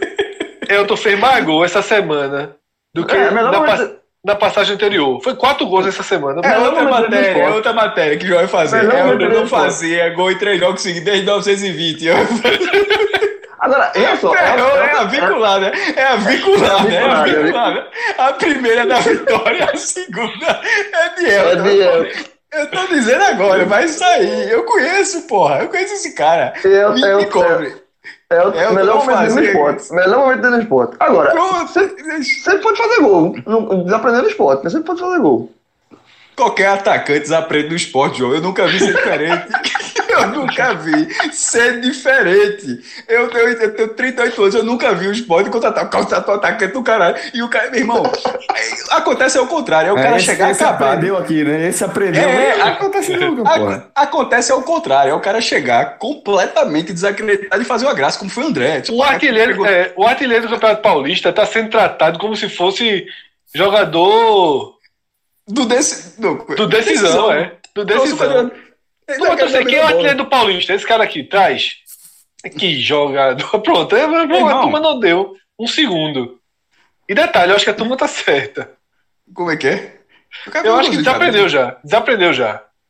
Não, é foda. E o do Náutico é o contrário. O Náutico, botar uma vassoura ali, ó, perto da- do, do country, se botar uma vassoura ali perto, perto do country, meu amigo, é, é cinco olha, golzinhos na Série B por Mas a, baixo. tu- a turma tá pensando. Veja só, a turma tá pensando achar essa vassoura. Porque. Baixaram, deixou dele. Não, não, não, não, veja só. Eu tô falando a vassoura, o- a vassoura, o cabo, né? Que tem um jogador chamado vassoura. Botar uma, va- Eu- botou uma vassoura Eu sei, ali eu na não- área, vai fazer cinco golzinhos na Série B. Tem, sem- tem que sem achar o cabo. Esse cabo se perdeu no meio do caminho aí, mas tudo bem. Ah, João, aproveitando já que a gente tá falando do Náutico, desse problema é, do ataque alvirrubro, é, um, um começo que é meio que uma continuidade, né, do que a gente já vinha vendo, um Náutico com, com uma série de dificuldades Celso. mostrando. Tu deveria ser prático. Por que, jovem? Atracar Prato. navio. Atracar Atracar, navio. porque assim, atracar navio. Porque esse encaixe agora foi, meu amigo, essa, essa puxa, é o prático ali do Porto Recife. Essa buscada pra encaixar o Náutico, eu respeitei pra caralho. Que eu, tô, eu tava rindo no mute aqui. Eu tava, não, não, não, eu saí do mute, Tanto- pô. Tanto que interrompeu, né? É, eu não aguentei, não. Meu irmão, prático, viu? deixa eu te fazer uma pergunta aqui. Foi tu falando e eu, e eu coloquei logo no Google. Tu não sabia o que era, não, porra. Lógico que eu sei o que é. Eu já vou te dar a informação além, que é se você sabe. Ganha, ganha dinheiro. É, exatamente. Caralho. Muito, muito. Só. prático. Prático Meu irmão, é, é, prático, é o ganha cara que manobra. É, é o guincho de, na- de- de navio grande. Ele, ele vai com navio grande. é monarquia. cá. Prática é monarquia. É sério. Depois de um cara, o outro Eu prático é o conheço- filho do cara. conheço- Ninguém abre não, conheço ninguém um- abre não, pô. é, Eu conheço um que mora na Vida Boa Viagem. Pronto, o filho dele é o próximo. Não, não, não abre não, O prático é filho foda, meu irmão. O filho dele é, é, é metaleiro. Mas, vai- mas, mas vai ser prático. Mas, mas, mas prático tem que respeitar uma coisa. Meu irmão, vê só, o cara tá lá, o cara tá lá central e passando rádio. É, é. Mais pra direita, vambora, vambora. Mas, meu irmão, se o cara calcular errado, é uma merda. É uma merda. Recentemente saiu. Recentemente irmão, saiu uma aí- história aí de um herói e tal. Mas enfim, a gente já foi pra puta que pariu. Vamos Não, voltar mas deixa eu só dizer o salário do prático. É sem conto. É, é, é, é, é brocador. salário é inicial. Bro, não, brocador é um prato. Pronto, brocador é um prato. Um salário inicial, tá? Pra você que chegou, processo seletivo básico da Marinha, tá? Ah, Não é o seu salário final, não. Você já chega, o, o prático no nível mais baixo que tem, ganha 130 Botando mil lancha, reais. botando lancha, lancha. 130 mil reais. É o salário impressionante. prático. É, é um negócio assim que o Brasil não sabe. Tem uma, é. tem uma seita de prática aí, a turma. Você é prática? É prático, pô. Beleza. a, turma, a turma não sabe, é foda. É, é foda. É, a turma estudando pra ser outra coisa, é prático, pô. É. Prático, meu irmão. E essa licença agora com o Náutico foi foda, vamos. Foi prático, foi prático.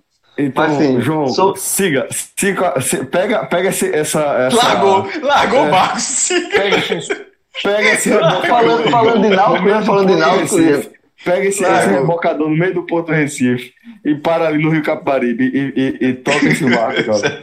tem que, olha só, esse barco aí tem que sai dar uma aí, viu? Sai o prático e entra o complicado, vai, João. É, tá. Pô, essa foi foda, Fred. Essa, Mas, essa foi foda. Eu vou pro mundo. Eu vou pro mundo. É melhor ter entrado aqui, aqui a minha.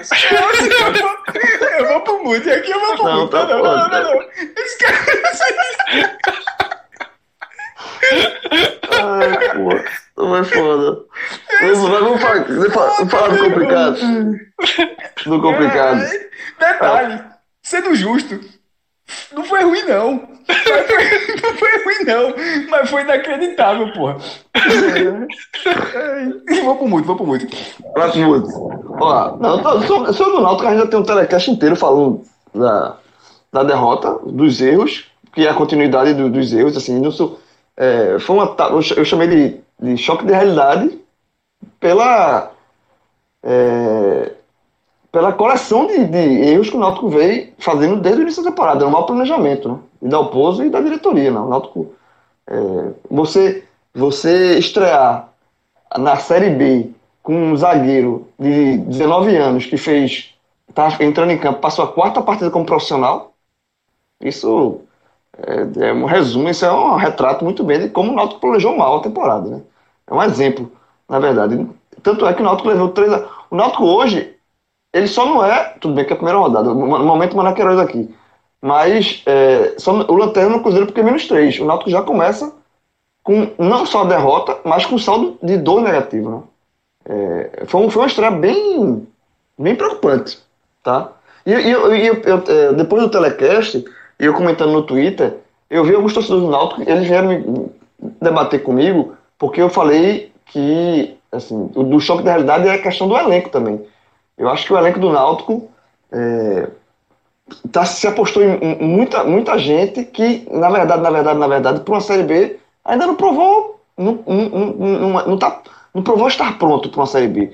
Um exemplo é o Thiago, por exemplo. Thiago, que foi o melhor jogador do Náutico na revelação do ano passado, mas jogando na Série C.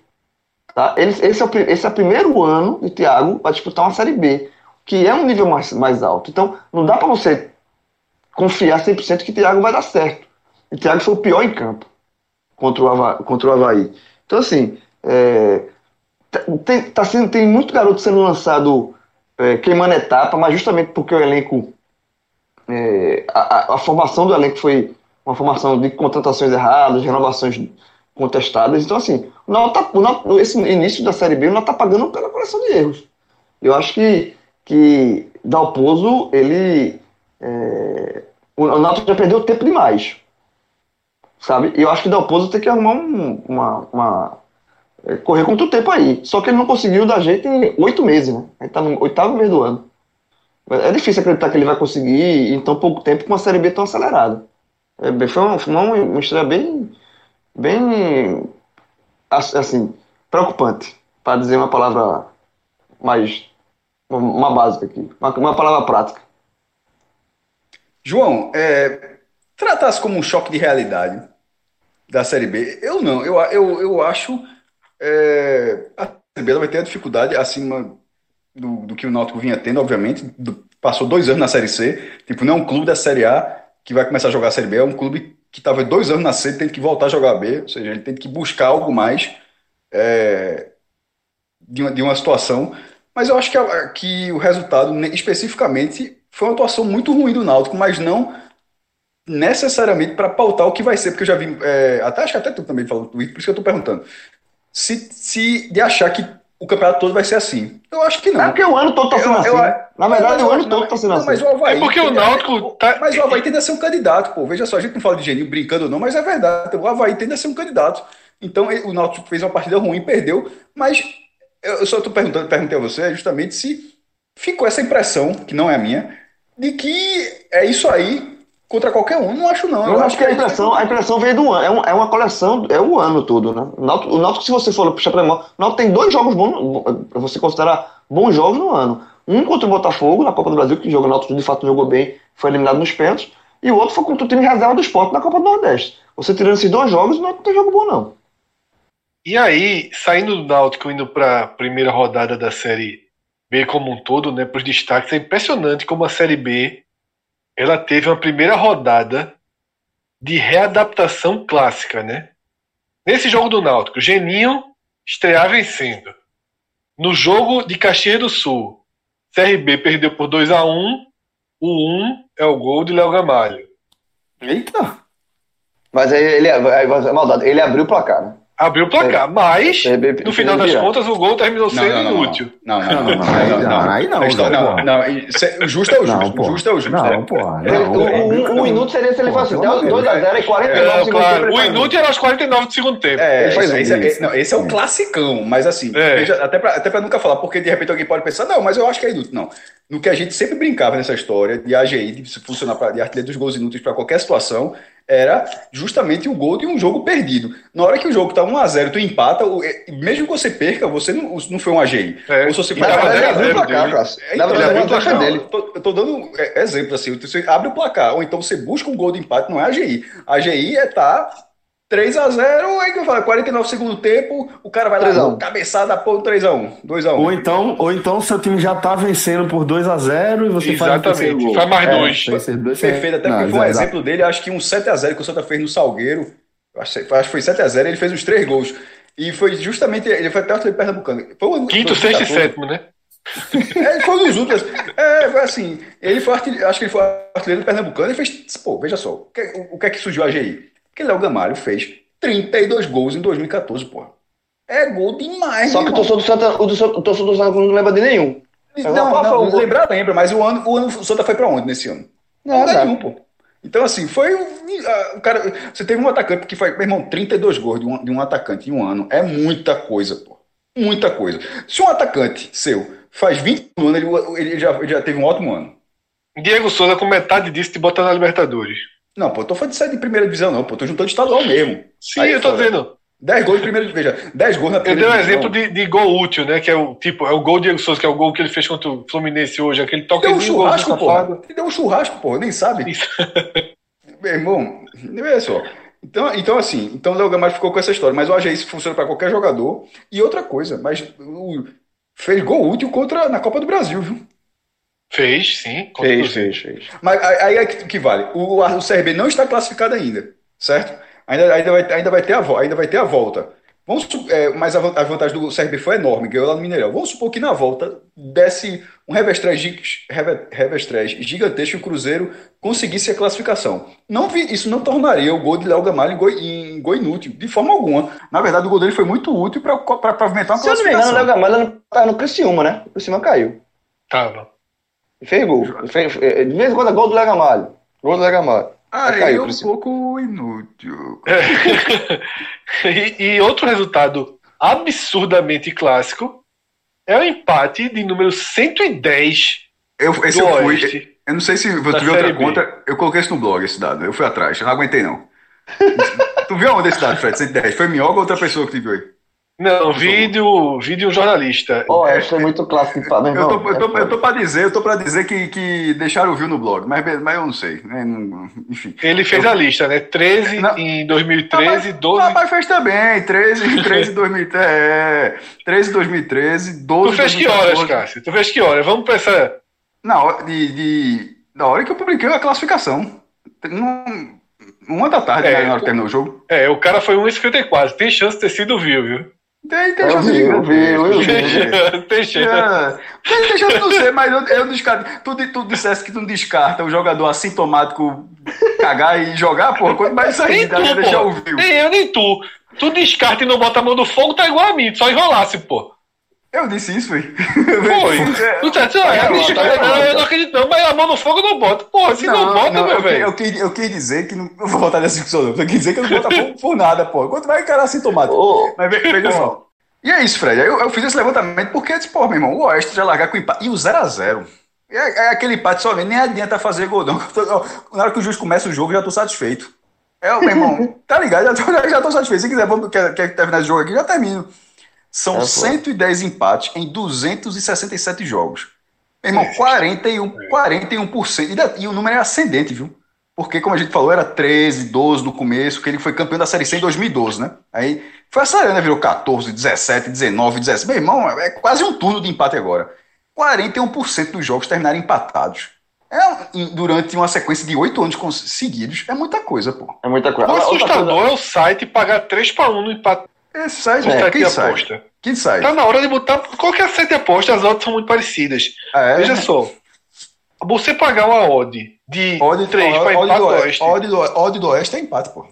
É, eu, vai ter que ser 1.1, velho. Assim. Meu amigo, todo mundo sabia que esse jogo ia ser empate. Não, Domingo de outro manhã. clássico. Outro Domingo clássico. de manhã. É domingo de manhã. Outro clássico é o seguinte: a Série B, abrir a Série B no jogo sexta-feira, 19h15, Cuiabá Zero a e zero Brasil, também. É. 0x0. Isso aí era, pô, isso tava na cara que ia E, ser. e sabe o que é, que é clássico disso daí, João? Eu fui Ah. ver numa boa vontade. Cuiabá. pra ver um joguinho de Série B, saudade e tal, numa boa vontade. Cuiabá e Brasil, 0x0. Nada Tem que- no veja, veja. A- Outra, outra coisa, outra, coisa, agora, curiosidade da rodada também, né?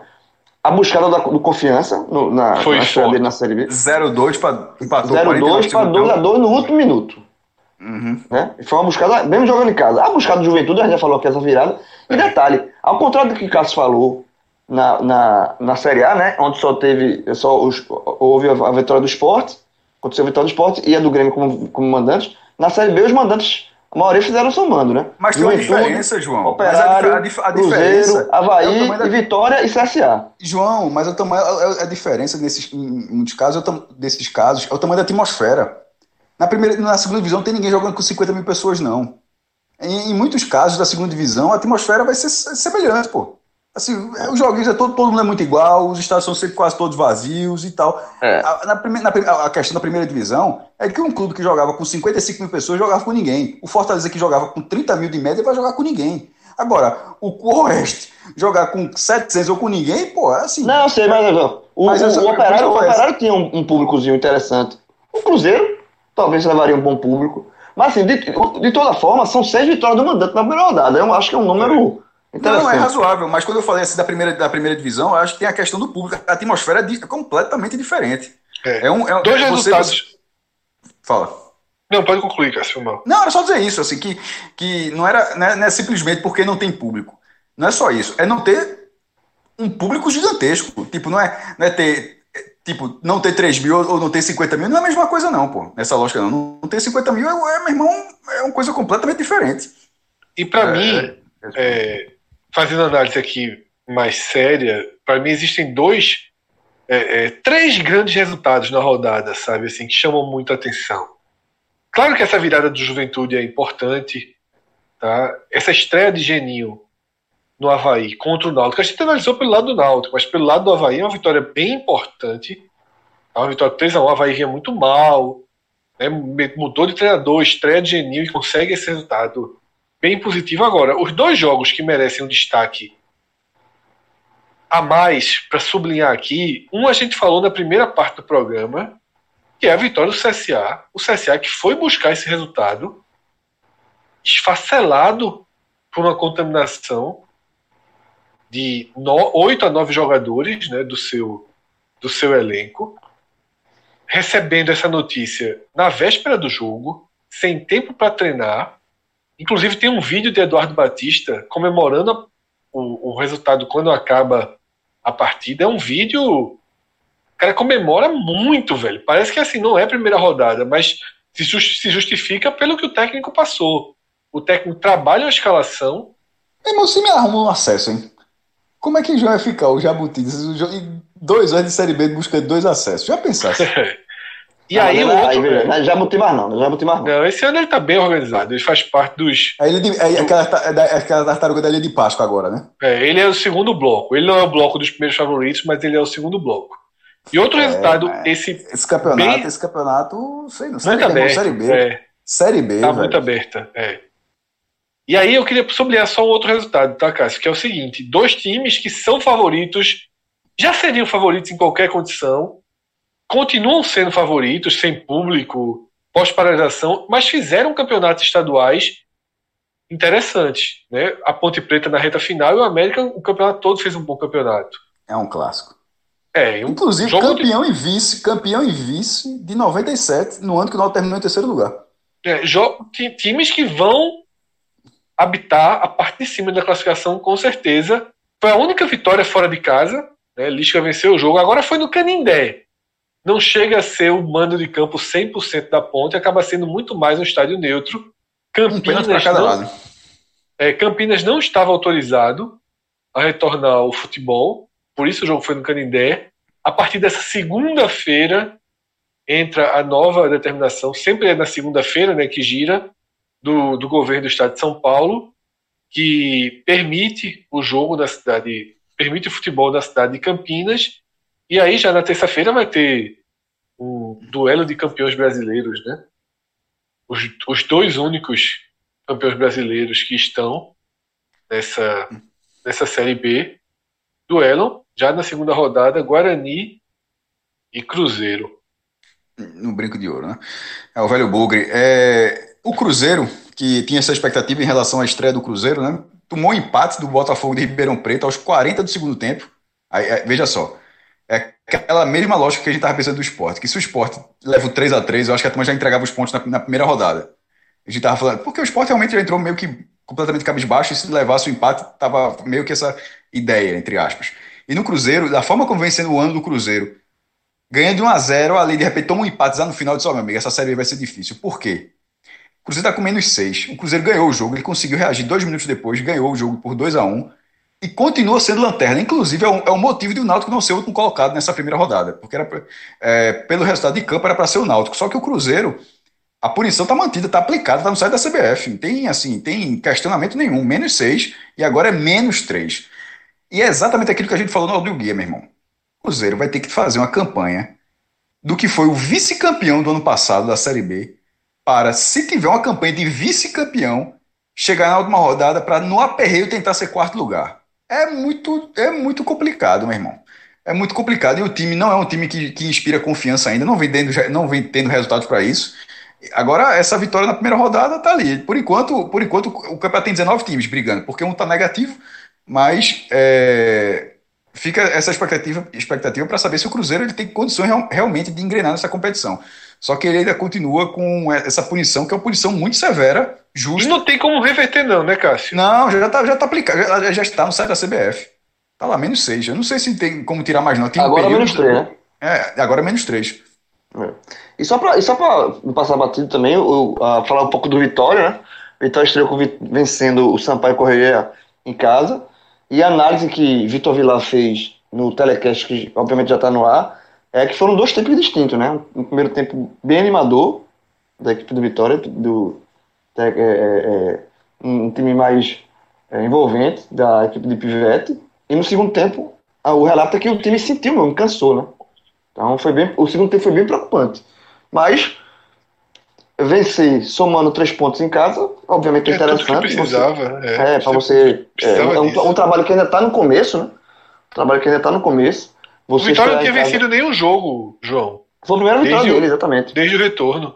É, exatamente. E assim, é um. É um é, a inicio, pro início do trabalho, você ter esse, dar esse fôlego é interessante, sim. Obviamente que é interessante. O, o, nesse, nesse momento pro Vitória, o que vale mais, na verdade, para todos os clubes valem, é, mais importante é o resultado, mas nesse caso Vitória, isso se aplica ainda mais. É, primeiro, você dá o resultado, porque com o resultado, com mais tranquilidade, você consegue é, trabalhar melhor um, um, um projeto que está ainda no início.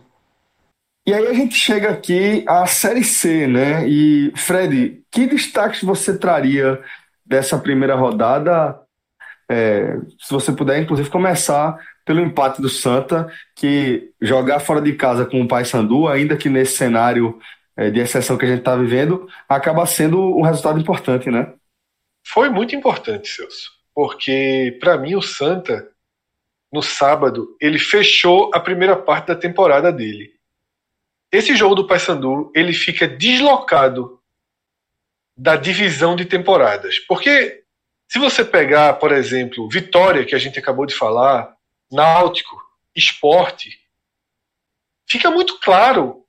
Fortaleza, Bahia, fica muito fácil estabelecer uma linha divisória das primeiras competições do ano para o brasileiro que marca a segunda parte da temporada. Muitas vezes a gente chama de primeiro e segundo semestre. Não é, nunca foi, nem nessa pandemia, nem antes, se divide exatamente como semestre. Muitas vezes é um quadrimestre e depois a gente tem os outros oito meses do ano. Mas, para o Santa Cruz, esse jogo do Paysandu, ele vem logo depois do jogo do Salgueiro. Ele teve, incidiu sobre essa estreia de Santa Cruz os efeitos da escolha do Santa Cruz pós-paralisação. Inclusive da escolha de ir com os titulares para a Ilha do Retiro eliminar o esporte. Eu achei certo que fosse. Tá? O problema é que depois disso o Santa não encontrou brechas para segurar o elenco, para rodar o elenco, não tem qualidade suficiente para rodar o elenco, repete os jogadores o tempo inteiro e se viu obrigado a viajar para Belém sem peças importantes, como Paulinho e André. Eu não gosto. Para mim, assim, é extremamente condenável você estrear no Campeonato Brasileiro sem sua força máxima, por ter usado sua força máxima no estadual. É muito de torcedor para torcedor. É muito de visão para visão. Certo? Para mim, se o Santa Cruz ganha do Salgueiro, ia vibrar na quinta-feira até meio-dia, sexta-feira de manhã ninguém lembrava mais. E, e uma eventual derrota contra o Paysandu, ela poderia martelar a cabeça do torcedor por meses. O ponto que está faltando, sabe? Se naquela derrota a gente poderia ter segurado o empate, se tivesse. Pelo menos o Santa Cruz conseguiu um resultado que é um resultado de planejamento. Quando você está numa Série C, no contexto da Série C, você tem Paysandu fora, você não coloca vitória, você coloca empate. E o Santa, com desfalques, conseguiu. Eu assisti parte do jogo, tá? É, tava tendo muitos jogos ao mesmo tempo, é, e eu deixei assistir, liguei o Santa Cruz no Dazon, né? E tava. Teve um momento que eu cheguei a assistir três partidas, porque tava tendo os pênaltis né, de Palmeiras e Corinthians, os pênaltis de Bahia e Atlético, e o jogo do Santa Cruz que eu assisti uma parte. A parte que eu assisti, eu achei o Santa melhor que o Paysandu. Achei o Santa melhor que o Paysandu. Mas também correu riscos. Então, em resumo, esse 0 a 0 está de ótimo tamanho. E agora, como o jogo do Santa Cruz contra o 13 foi adiado, o Santa só volta a campo dia 18. Por isso que eu separei. Na verdade, a segunda parte do ano do Santa Cruz começa dia 18. E para o 13, que não teve sua estreia contra o Imperatriz, só vai fazer sua estreia na Série C no Arruda, dia 18. Ou seja, tem mais um longo tempo aí sem jogos para o 13. Então, para mim, o cenário de Santa Cruz é esse. Ele sai sem dano, que é o importante, e recomeça seu trabalho, recomeça sua temporada contra o 13.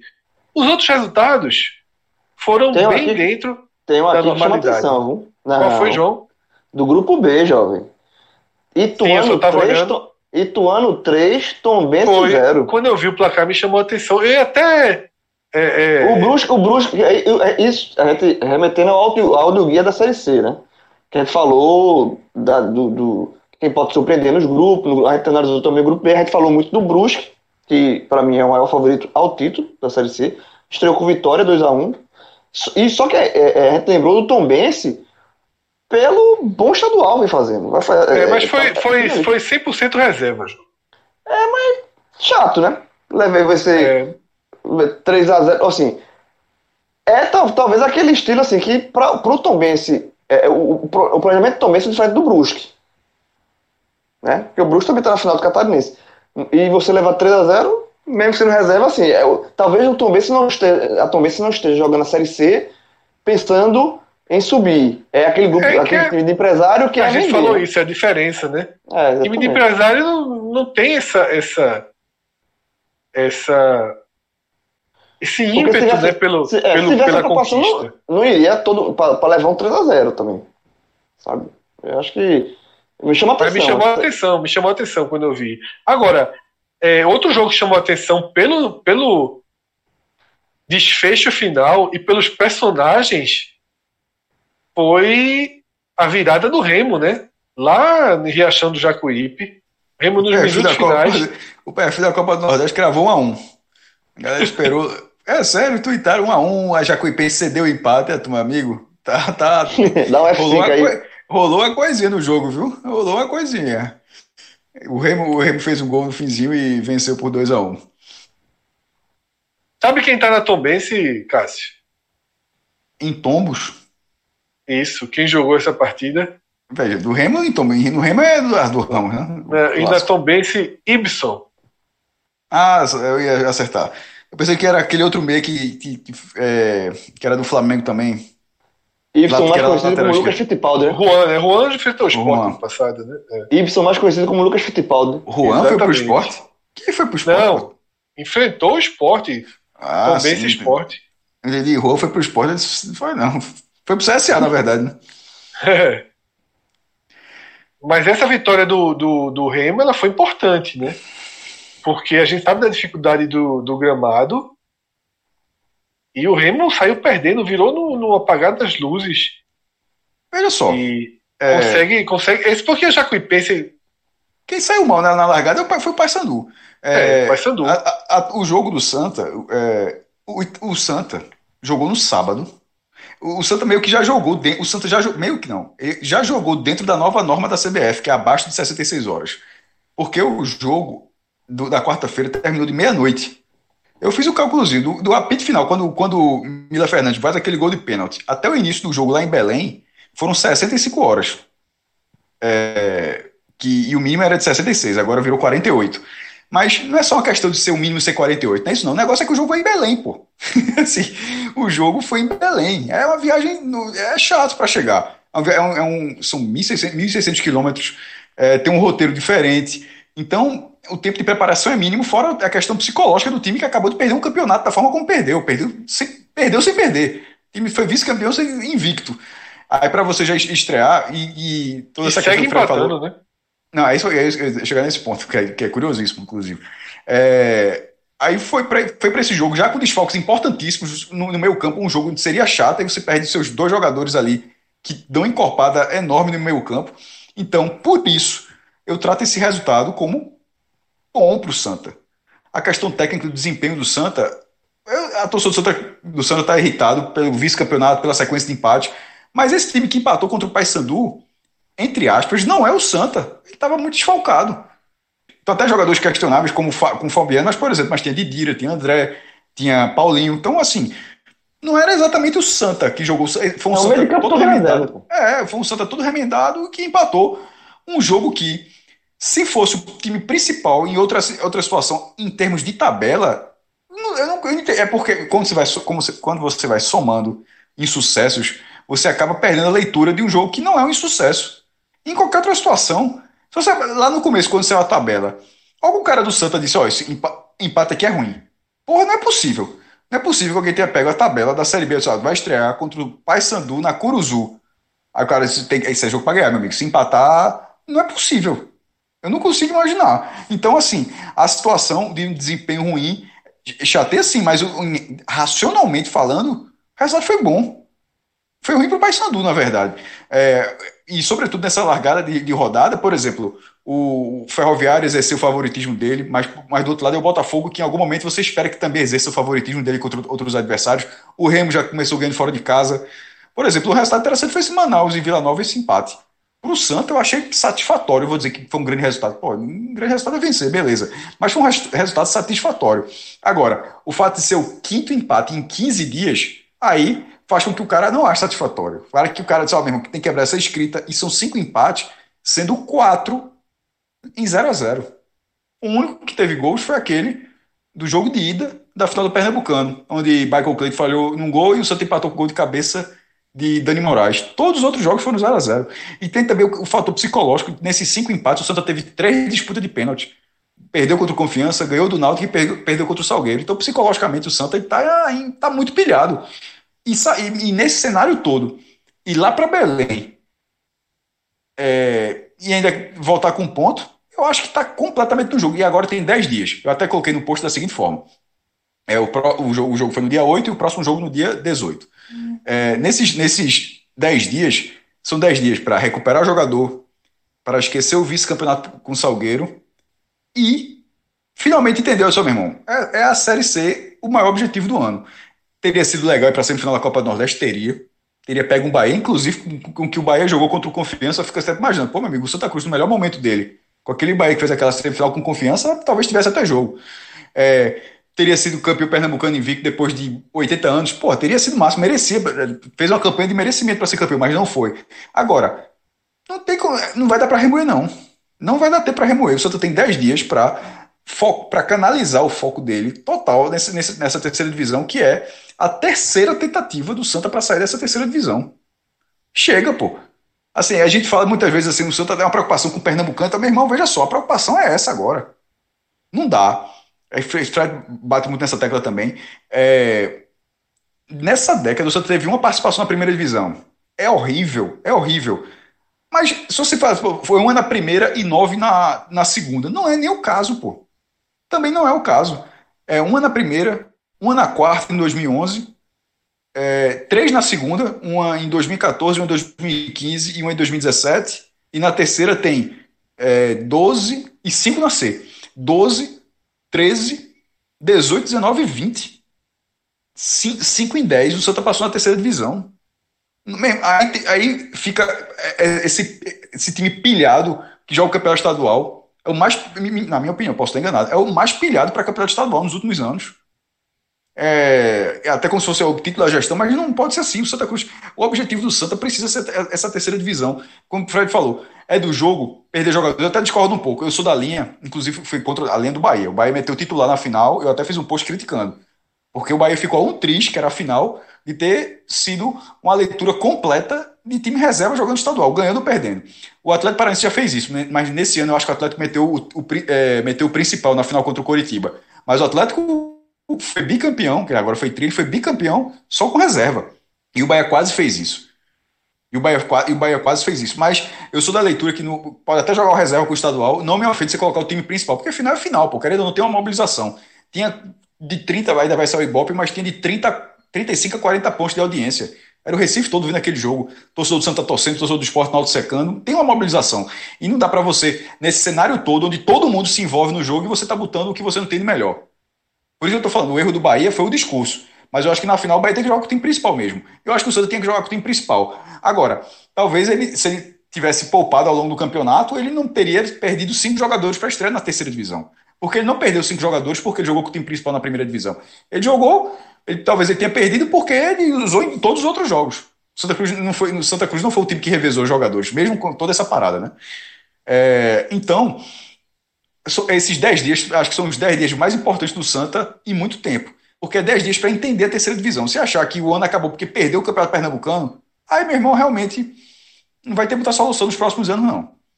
Isso aí é algo completamente secundário. Secundário. E não é possível que o Santa Cruz não pare de ter. Ele já era o campeão da década, ganhando ou perdendo o Salgueiro. O Santa já era o maior vencedor.